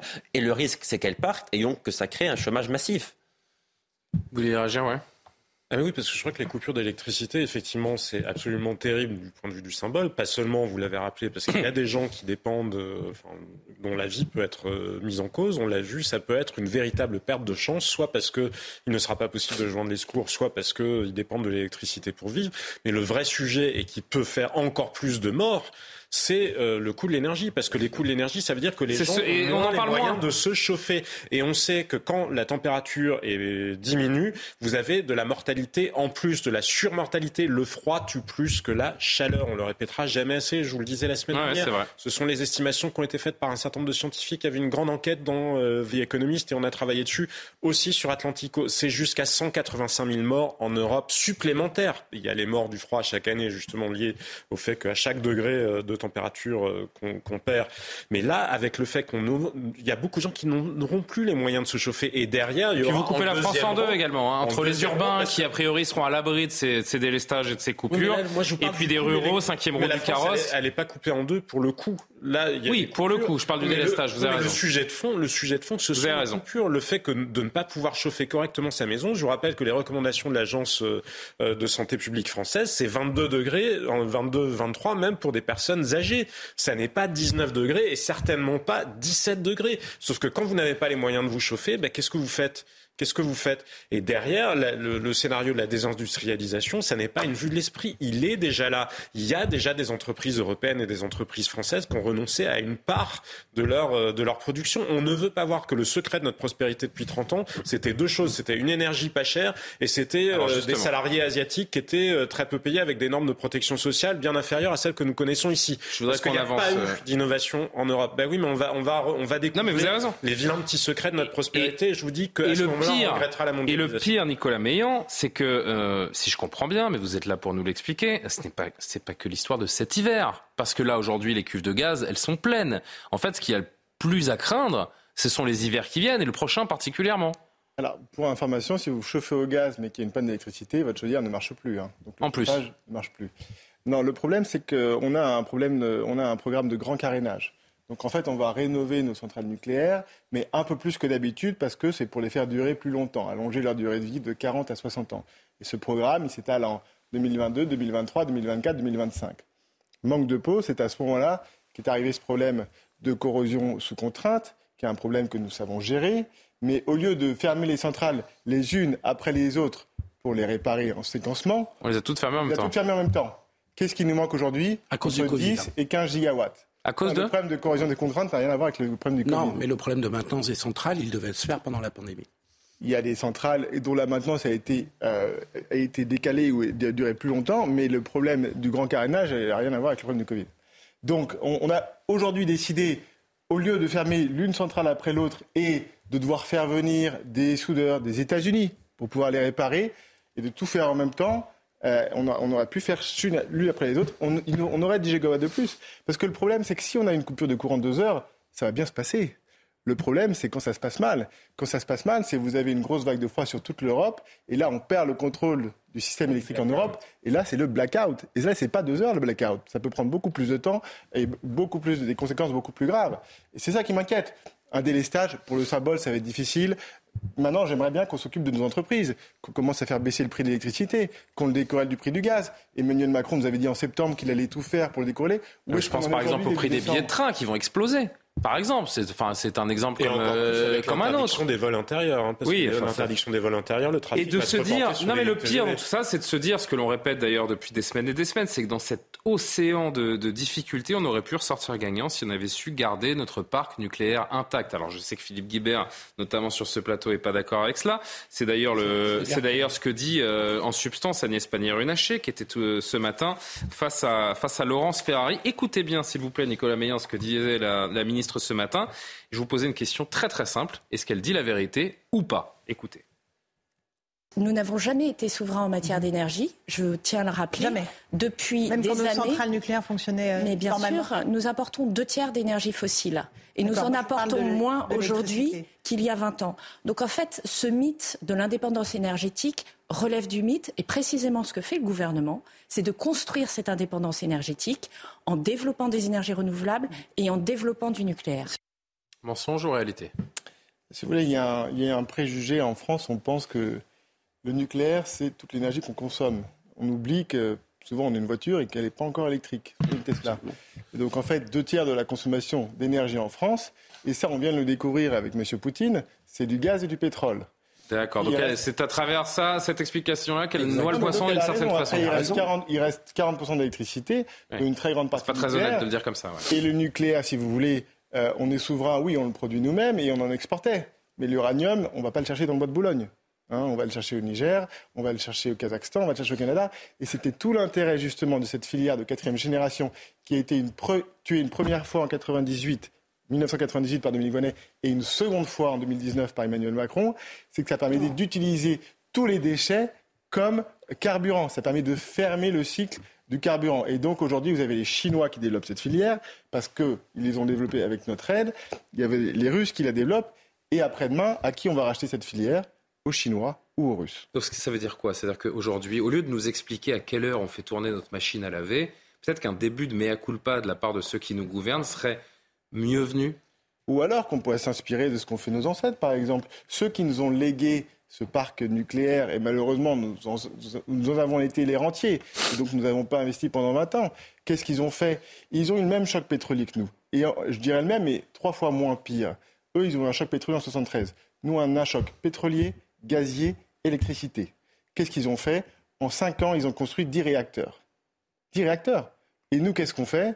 Concrètement, ben, on vous dit, ben, prends ta douche plutôt à 21h qu'à 20h, euh, je te mets 15 jours de ristourne en plus, Et puis, euh, si tu peux euh, mettre le sèche-cheveux plutôt à 22h, fais-le. Emmanuel Macron qui disait quand même, alors Philippe, je vais vous donner la parole, je sais que vous êtes en train de bouillir intérieurement, donc c'est à vous. non, non, Emmanuel je Macron pas, qui disait qu'on qu'on ne vienne pas me chercher sur. Fessenheim. Vous vous souvenez de cette phrase qu'on ne vienne pas me chercher sur Fessenheim? Mais bien sûr que si, on va aller le chercher sur Fessenheim. Avec la petite difficulté, on peut aller le chercher sur Facebook. Ah, parce que même. moi, je pense que c'était pas forcément une bonne idée de l'interrompre euh, et qu'elle aurait pu être prolongée, je crois, techniquement, d'une dizaine d'années. Ou... Mais surtout qu'on avait investi pour le faire. Et simplement, La Fessenheim, la France, en 2015-2016, fin de quinquennat Hollande, c'est 400 TWh de production électrique. Aujourd'hui, en 2022, c'est 280. Il manque 120. Fessenheim, ça représente une quinzaine de TWh. Donc, je pense que c'était pas une bonne idée de fermer Fessenheim, mais 15 versus 120 qui manquent. Et donc, même si on avait les 15, pardon, le je sujet, c'est termine, pas je termine, le je sujet, c'est l'impact sur l'ensemble de la filière Non, c'est pas Terminé, vrai. euh, c'est Philippe. pas vrai. Et donc, il ne faut pas, je trouve que dans tout ce débat, on peut discuter le choix de François Hollande puis d'Emmanuel Macron de euh, ne pas se lancer tout de suite de dans le l'EPR, ce qui est un peu le, le- ce que le procès que vous Et leur la loi faites. prévoit encore une voudrais terminer, diminution du j'étais nombre de. Jean-Sébastien, Euh, carton jaune. on peut avoir ce débat politique, sauf que euh, l'EPR a été un échec industriel et ça n'a pas incité les responsables politiques, peut-être à tort, hein, je- je- à lancer ce chantier tout de suite. Maintenant, dans ce débat, il manque aussi les responsabilités de l'entreprise EDF. Parce que la maintenance des centrales et le problème des fissures, ce n'est pas un problème de politique publique, ce n'est pas un problème d'État, c'est un problème d'entreprise qui fait tourner ses usines. Et les usines, ce sont les centrales nucléaires. Donc si nous Et en là, sommes là où nous en sommes aujourd'hui, Philippe, vous me dites si je traduis part bien votre pensée, c'est une, une grande partie la responsabilité d'EDF et beaucoup moins celle de nos différents gouvernements des 20-30 Ah, dernières manque- années. Alors je voudrais avoir le mot de la fin et la réponse de l'expert de ce plateau, à savoir Nicolas Meillan sur ce que vient de dire Philippe Guibert. Dans le manque actuel d'électricité, oui, il y a une, là-dessus. il y a une que- responsabilité directe. Nicolas Meillan, qu'en dites-vous? Nicolas Sarkozy euh, a signé euh, avec un couteau sous la gorge euh, la libéralisation du marché de l'électricité en, en 2010, hein, et donc a mis en place la loi NOM, l'AREN. Et ça, c'est beaucoup de revenus qui ont été perdus pour l'entreprise EDF parce qu'on a créé des fournisseurs al- alternatifs qui ne fournissaient, qui ne produisaient que des factures, qui n'ont jamais investi un seul centime pour produire de l'électricité. Et ça, c'est autant de revenus qui n'est pas allé dans la poche d'EDF pour entretenir ces centrales correctement, pour investir dans la production d'électricité. Et donc, je pense qu'on a une responsabilité assez importante. Et l'Europe, avec cette libéralisation d'un marché d'infrastructures, que ce soit le ferroviaire ou l'électricité, on sait que ça ne fonctionne pas. Vous dégradez le service, vous augmentez les prix. C'est exactement l'inverse de ce qu'on cherche à faire. Donc EDF, je pense, a assez bon dos sur ce coup-là. Et on ferait mieux de trouver les, moyens, les moyens, de lui redonner justement les moyens d'investir, d'entretenir ces centrales et d'avoir surtout un plan dans les années qui viennent pour éviter de passer l'hiver 2022, 2023, 2024 à la bougie. Parce que c'est ça en fait, Franchement, il faut un pas. an à peu près. C'est ça qu'il faut dire aux gens. C'est que le, le, le plus effrayant, c'est pas c'est pas l'hiver qui est qui est là. Dans la loi, l'état de la législation en France, c'est que nous allons vers une réduction du nombre de réacteurs en France. C'est l'état de la 14 loi. réacteurs. Il n'y a pas eu de nouvelle loi. Mais oui, mais les déclarations d'intention, ce n'est pas la Ah loi. non, la loi, c'est-. Et donc il continue à parler de sur EDF, Allez, Pas en même temps. 85% d'EDF. Donc il y a deux Sébastien, tu sais très bien que le nucléaire a été relancé en France. Qu'on a, on fait le pari de l'EPR. Et pour en qu'il y ait un l'état, pari, euh, qu'il y ait un pari- Allez, vous à huile et dans la on- loi on en discutera plus tard. sur d'autres réacteurs que le PR. C'est une discussion. Bon, merci en tout cas Nicolas Meillan, euh, ingénieur expert énergie, d'être euh, venu nous éclairer encore une fois. Je sais pas pourquoi je, je fais ces, ces jeux de mots à 4 quatre, euh, quatre francs 6 sous, comme on dit. Mais c'était un- comment Très bien. Ça vous plaît quand même Bon, on va parler Covid, ça va vous plaire euh, également pour la suite. Merci donc beaucoup et, et au plaisir de vous retrouver sur le sur le plateau de CNews. Restez un instant, le temps d'envoyer euh, un petit extrait après la avec la neuvième vague de Covid 19. Donc, est-ce qu'il faut réintroduire le masque obligatoire dans les transports? Jusqu'à présent, le gouvernement s'est refusé à imposer toute contrainte sur le sujet, malgré le repont euh, épidémique couplé aux épidémies de grippe et de bronchiolite. Mais les autorités commencent à, à le suggérer de plus en plus. Le bras du ministre de la Santé, d'ailleurs, ne tremblera pas si jamais il faut faire un choix. Écoutez-le. Je suis l'évolution de la situation jour après jour. Pour l'instant, le masque n'est pas obligatoire dans les transports en commun. C'est sur la table des discussions. En fonction des résultats, nous aurons demain les publications mises à jour de Santé publique France. Nous verrons où nous en sommes et la décision sera prise en fonction de l'évolution de la situation. Est-ce que j'ai l'impression d'avoir peur de quoi que ce soit? Non, j'ai pas peur. J'ai absolument pas peur et vous savez, mon, mon travail en tant que ministre de la Santé, c'est de protéger tous nos concitoyens et prioritairement les plus fragiles comme ceux que j'ai vus ici aujourd'hui. Et j'en profite également pour saluer l'arrivée sur ce plateau du professeur Bruno Megarban. Ravi de vous avoir sur le plateau. Ça faisait un moment qu'on ne nous avait plus vu. Et on pensait Ouais, c'est fini le Covid, tranquille, ils vont retourner à l'hôpital euh, un petit peu. Et puis, ben, ben non, c'est reparti, neuvième vague. Professeur euh, Megarban, chef de service réanimation à la, à la Riboisière. Donc, dans les hôpitaux, les admissions en soins critiques de patients atteints par le Covid-19 augmentent. On est à 120, quoi 120, Environ. 120 admissions par jour. Est-ce que vous êtes inquiet ce 1100 soir patients en réanimation. 1100 par- patients, je rappelle qu'on est 67 millions de Français. Est-ce qu'on peut se détendre un petit peu ou pas? C'est la question, justement. C'est pourquoi, d'ailleurs, le gouvernement prend son temps pour décider si oui ou non il va demander l'obligation du port du masque dans les espaces clos. Car il doit observer est-ce qu'il y a une bonne décorrélation entre la progression des contaminations, qui est très nette, Vous l'entendez, professeur et la musique progression des hospitalisations? Elle est là. La Oui. petite musique, les enfermistes, les alarmistes, ils sont là. Vous les avez, ils vous sifflent à l'oreille. Je ne suis pas du tout favorable particulièrement à l'obligation. Par contre, je crois qu'il faut prendre les bonnes mesures de santé publique pour protéger la vie, pour protéger les plus vulnérables. Et effectivement, le gouvernement est dans une situation difficile car, premièrement, le- la, la couverture vaccinale avec les rappels n'est pas bonne dans la population à risque. Ça, c'est important. Deuxièmement, les indicateurs euh, des contaminations sont moins bons parce que les remontées sont moins bonnes et parce que les personnes ne se dépistent pas autant. Et troisièmement, surtout, parce que l'hôpital est en grande difficulté et donc la marge de manœuvre est extrêmement limitée. Et ça, c'est Donc, pas la suffit- responsabilité des gens à qui on veut faire porter le masque euh, à tout prix Non, dans les mais transports, sûr, professeur. mais Et ça, vous le savez.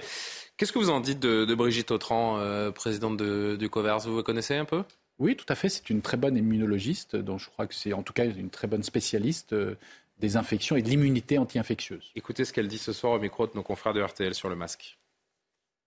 Il faut que les gens portent le masque. Il faut que les personnes se protègent, protègent leur entourage. Est-ce que vous pensez que ce masque doit redevenir obligatoire? Ça n'est pas à moi de répondre à cette question qui est une question politique, je le rappelle. C'est une Nous ne sommes plus dans la loi d'urgence sanitaire.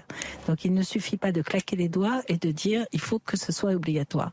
C'est plus compliqué que ça. Nous, nous donnons des arguments pour et des arguments contre. Les arguments pour le renforcement du port de masque, c'est l'intérêt de limiter la transmission et, l'épidémie. Donc ces arguments-là, ils sont vrais que ce soit par un renforcement, par une responsabilisation des Français ou que ce soit par l'obligation. Il faut renforcer le port du masque et il faut trouver les meilleurs moyens pour le faire. Et on le voit venir, ce retour du, du port du masque. Je rappelle que le COVARS, hein, c'est le nouveau conseil scientifique, si je puis dire. Regardez cette photo du ministre des Transports, Clément Beaune, qui tweet euh, tout à l'heure avec son joli masque. D'ailleurs, lui, il a fait le combo. Hein, c'est col roulé et masque euh, pour euh, Clément Beaune. Comme ça, tout est, euh, tout est parfait.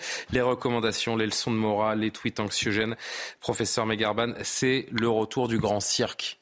Les Français ont compris. Ils savent ce qu'est le Covid, ils ont a priori compris qu'il fallait vivre avec, qu'il fallait s'en protéger si on était fragile ou mieux encore se faire vacciner si, on est dans, une situation encore une fois euh, à risque. Faut-il euh, retourner vers ces euh, discours anxiogènes autour du Covid?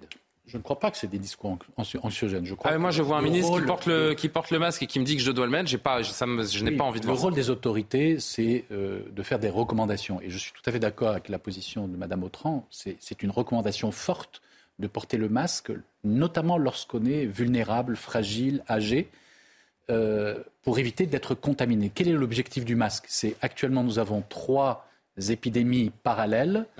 Toutes, ce sont euh, des infections virales qui, qui s'attrapent par les voies respiratoires, donc par aérosol. Donc le masque est une excellente prévention contre ces trois infections. Le but, lorsque l'on porte le masque, c'est d'éviter d'être contaminé et donc en fait de ralentir la progression de l'épidémie. Pourquoi? Parce qu'effectivement, l'hôpital étant fragile, s'il y a une brusque arrivée massive de personnes vers l'hôpital, on va être en difficulté. Et donc, de fait, on va devoir, bah, comme on l'a fait précédemment, décaler un certain nombre de rendez-vous, euh, décaler des interventions non urgentes, moins bien traiter un certain nombre de pathologies. Et donc, le but, c'est de l'éviter. Car, à nouveau, les marges de manœuvre de l'hôpital public sont très limitées.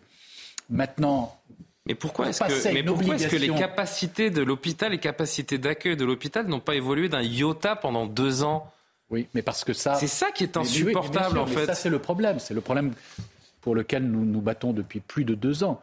C'est-à-dire, en fait, il y a un problème de fond ancien, structurel de l'hôpital public, avec une seule devise des administratifs qui le gèrent, uniquement l'équilibre budgétaire. D'ailleurs, même, je peux vous dire, il y a un programme de fermeture de lits qui n'a pas bougé d'un millimètre. Dans l'hôpital dans lequel je travaille, il y a la nouvelle, une, une construction d'un nouvel hôpital. Mmh. Eh bien, un tiers des lits de médecine seront Pardon. Et, je- pardon, et évidemment que je ne vous vise pas Oui, vous je le dis, personnellement. je le dis publiquement. Oui, mais bien sûr. Mais pourquoi ce discours que vous êtes en train de tenir Pourquoi Madame Autran Pourquoi les grands responsables de santé publique dans ce pays, au lieu de nous dire qu'il faudrait faire attention à mettre des masques dans le métro, ce qui a priori, si on a un minimum d'intelligence, on n'a pas envie d'avoir une maladie, on n'a pas envie d'avoir des, des formes graves. Donc si on se sent en faiblesse ou en fragilité, on va le mettre. Et monter au créneau sur ce qui se passe dans les hôpitaux, au lieu de nous dire de mettre des masques dans le métro. sûr, mais je ne crois pas que. Mais en l'occurrence, vous le faites, et c'est très louable. Voilà, mais je ne crois Mais- pas que Mme Autran ne défend pas l'hôpital public. Par contre, effectivement, elle a une mission très précise. Et pourquoi le sur- discours qu'on tient là tout de suite, là, en ce moment, on ne l'entend jamais? Non, je crois que, euh, en tout cas, tous les syndicats de médecins, de paramédicaux, de soignants, tout- tous les intersyndicaux- syndicats, attention. hein. tous- tous les intersyndicaux, tous les, toutes les, tous les comités de défense de l'hôpital public le crient depuis longtemps, nous ne sommes pas entendus. D'ailleurs, le ministre lui-même avait et connaît parfaitement ce, ce Mm. problème. Mais malheureusement, dès qu'il est entré au ministère, il est engrainé par une administration qui n'a que cet objectif. Et donc, il marge de manœuvre extrêmement limité, que ce soit en financement ou même en stratégie de développement de l'hôpital. Et malheureusement, je peux vous donner à l'assistance publique hôpitaux de Paris. Nous avons voté l'ensemble de la communauté médicale l'abolition des pôles et des, des départements médicaux universitaires qui ne servent à rien, qui gangrènent l'hôpital, qui empêchent euh, la réalité, enfin, qui empêchent, on va dire, la gestion en fonction de la réalité. Aucune décision d'abolition n'a été faite. On nous a consultés, on nous a fait remplir des tas de documents, on a donné notre opinion, on s'est assis sur notre opinion. Mais est-ce que... Alors juste, Alexandre, on fait le tour de table parce que je me suis beaucoup euh, évidemment euh, intéressé d'abord au professeur Megarban, mais on va faire un petit tour de table. Juste, il est 23h31. J'accueille euh, de nouveau Isabelle Piboulot pour le rappel de l'actualité et on, et on poursuit cette discussion. Ouverture des débats au procès des attentats de 2016 à Bruxelles. Ils dureront jusqu'à fin juin. À la barre, neuf accusés, dont Salah Abdeslam ou encore Mohamed Abrini, surnommé l'homme au chapeau, qui avait renoncé à commettre l'irréparable. Le 22 mars 2016, deux djihadistes s'étaient fait exploser dans l'aéroport de Bruxelles-Zaventem. Un troisième dans une station de métro, faisant au total 32 morts et des centaines de blessés. Près de 30 cabri- cambriolages ont lieu chaque jour à Paris. Ce sont les chiffres de la préfecture de police. Plus de 8000 plaintes ont été déposées en 2022, soit une hausse de 29% sur l'année. Et dans le détail, c'est le 15e arrondissement qui se trouve être le plus touché par les cambriolages. Dans l'actualité internationale, Vladimir Poutine a roulé sur le pont de Crimée, partiellement détruit en octobre. Il s'agit de sa première visite dans la péninsule annexée depuis le début de l'offensive contre l'Ukraine. Le président russe a ainsi pu s'entretenir avec des ouvriers et faire un point sur l'avancée des rénovations du pont.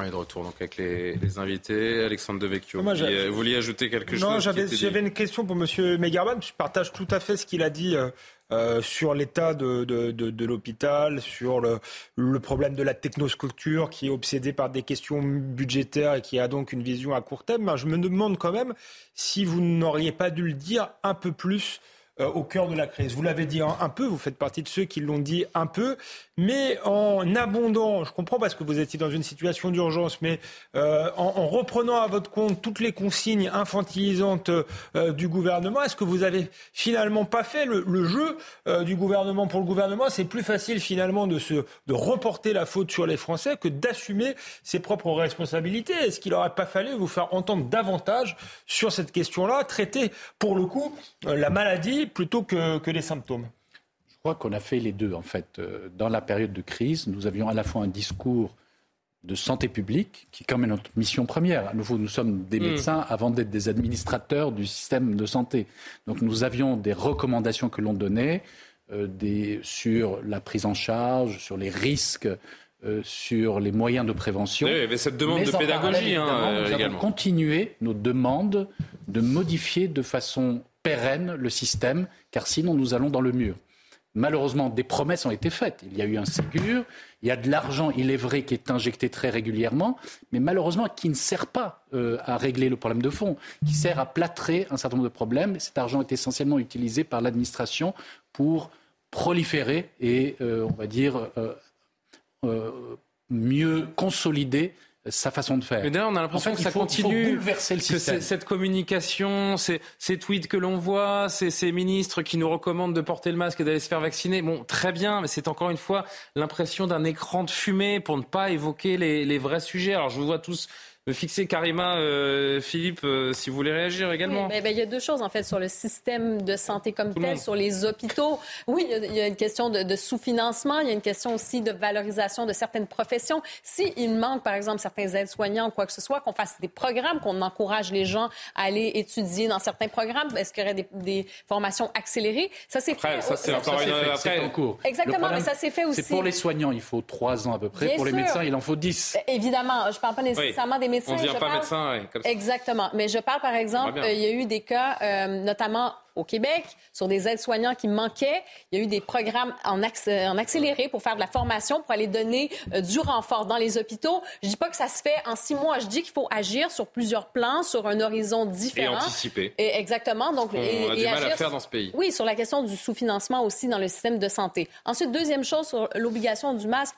Non, non à l'obligation, oui à la sensibilisation, la responsabilisation. Je pense que si on a appris une chose pendant cette crise, pendant trois ans maintenant, euh, c'est bien en fait qu'on ne peut pas simplement gérer une crise sanitaire seulement avec le prisme épidémiologique. Il y a aussi hmm. la question du prisme social, humain, euh, psychologique. Donc ça aussi, ça compte. Et je pense qu'on on ne peut pas faire abstraction de ce qu'on a appris depuis trois ans. Philippe, vous voulez enchaîner, Johan, ensuite?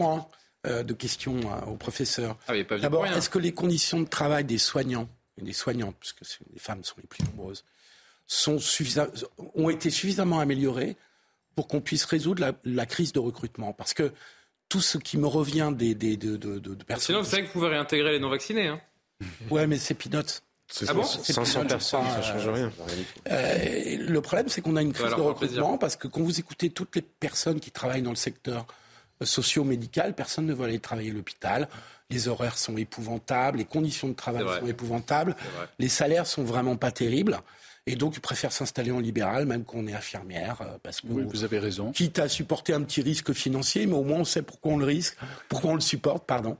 Donc, première question. Et puis, deuxièmement, pourquoi on a si peu vacciné les personnes les plus fragiles, alors qu'on savait bien qu'il y aurait une nouvelle vague qui allait finir par arriver? Alors, pour votre première question, malheureusement, peu de choses ont été faites. Il y a deux revendications principales. Ce que vous nous dites. Hein. Voilà, il y a deux revendications principales.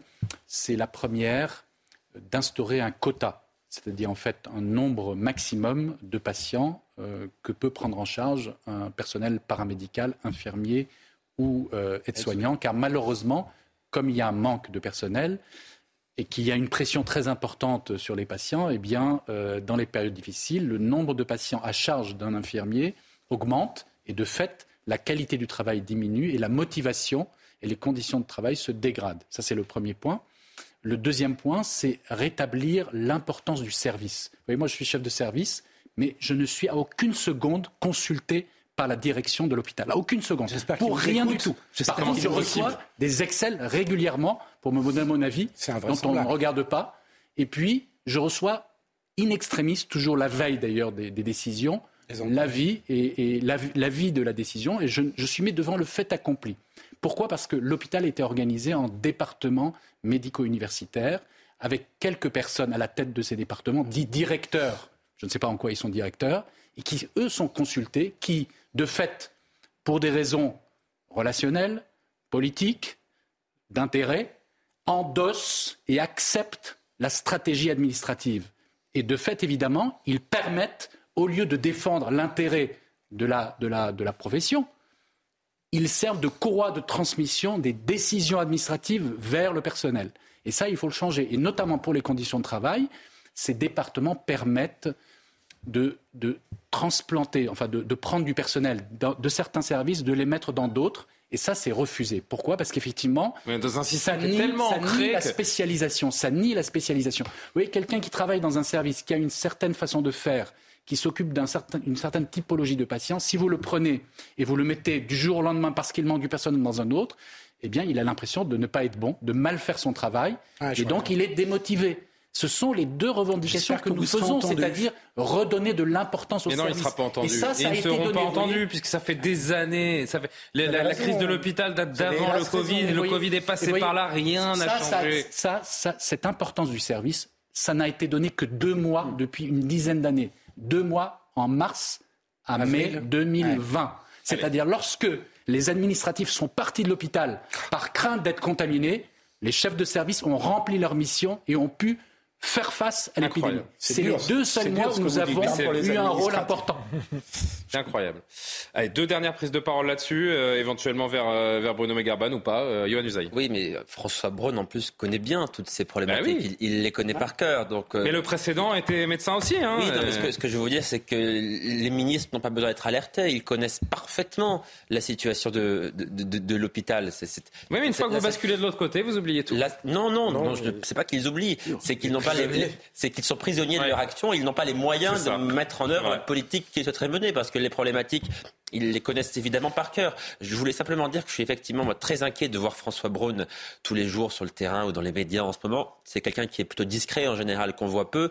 S'il est là, s'il parle beaucoup aux médias et donc indirectement aux Français, c'est précisément parce qu'on sent bien que quelque chose se prépare. Mais la- Manifestement, Johan, il est, il la est semaine quand prochaine, même à la même heure, on fait l'émission avec l'annonce du masque obligatoire. le fait qu'il soit présent quotidiennement dans les médias alors qu'il est habituellement très discret, euh, le fait voilà des, des formules ma main ne tremblera pas, je consulte régulièrement, nous saurons prendre les bonnes décisions, tout ça quand même laisse présager de décisions qui seront, j'allais dire dures, on a connu beaucoup plus difficiles, mais qui seront quand même désagréables me semble-t-il. Jean-Sébastien, dernier mot. Le masque obligatoire dans les transports en commun. Alors, si on regarde les bilans, les recommandations ont mieux marché pendant la pandémie que les obligations. Enfin bon, à la limite, moi je préfère ça. Vous savez dans combien de pays c'est obligatoire en Europe? Aujourd'hui Alors on se parle. Trois ou quatre, je crois. Je- on a le, on a l'infographie bon, avec. c'est- euh, pas- quoi qu'il en soit, c'est pas euh, insupportable de mettre un masque dans les transports en commun. Encore une fois, c'est une question de principe. Euh, les de Français, a priori, savent ce qu'ils ont à faire. Comme vient de nous l'expliquer. Bruno Megarban, de, de survie en quelque sorte pour l'hôpital. Mais après sur les chiffres eux-mêmes, parce que la réalité, elle est là et c'est ce que vous soulignez. Enfin, la réalité, elle est brutale.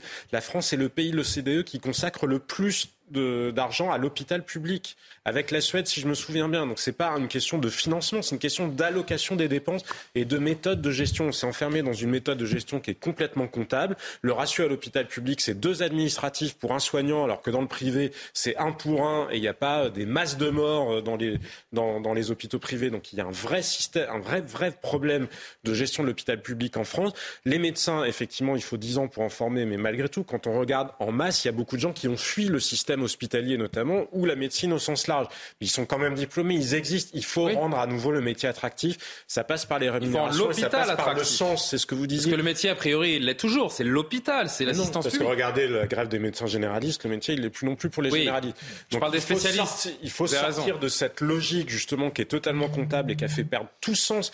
La souffrance, on l'a vu, la souffrance mentale, psychologique chez les, chez les soignants, elle est majeure. Il y a jusqu'à 80-85% des soignants en France qui disent qu'ils sont en situation de souffrance et rien n'a été entendu. Et dernier point enfin, quand on regarde, il faut prendre, il faut gérer les priorités conjointement les unes avec les autres parce que le chef, l'équivalent du directeur général de la santé euh, au Royaume-Uni, vient d'annoncer qu'il constatait depuis plus de six mois maintenant une surmortalité tous les mois liée justement à tous les morts qu'on doit au Covid, à la désorganisation, parce que les cancers n'ont pas été pris en charge à temps, parce qu'il y a eu de la perte de chance, et sur les cancers notamment, et sur les troubles cardiaques. Et comprenez-moi bien, à aucun moment il ne dit que c'est à cause des vaccins. C'est pas ça qu'il dit. Il dit à cause de la désorganisation du Covid et des mesures, de la manière dont on l'a géré.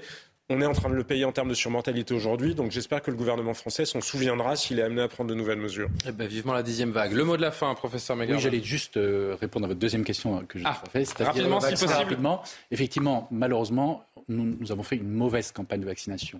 Nous aurions dû aller vers, c'est ce qu'on avait dit au cours Eh des oui, deux premières vagues. Au Royaume-Uni, 85% des personnes de plus de 60 ans ont reçu leur dose de rappel et sont à jour. Il aurait fallu aller vers pour administrer cette dose de rappel. Et à ce moment-là, on n'aurait pas eu besoin de porter le masque, en tout cas de le rendre obligatoire euh, dans les lieux clos. Bon, vous savez que euh, à chaque fin d'émission de Soir Info, on essaie de se détendre un petit peu quand même. On va boucler la boucle pour la dernière image. On a commencé, alors euh, Bruno Megarban ne le sait certainement pas parce qu'il n'était pas avec nous.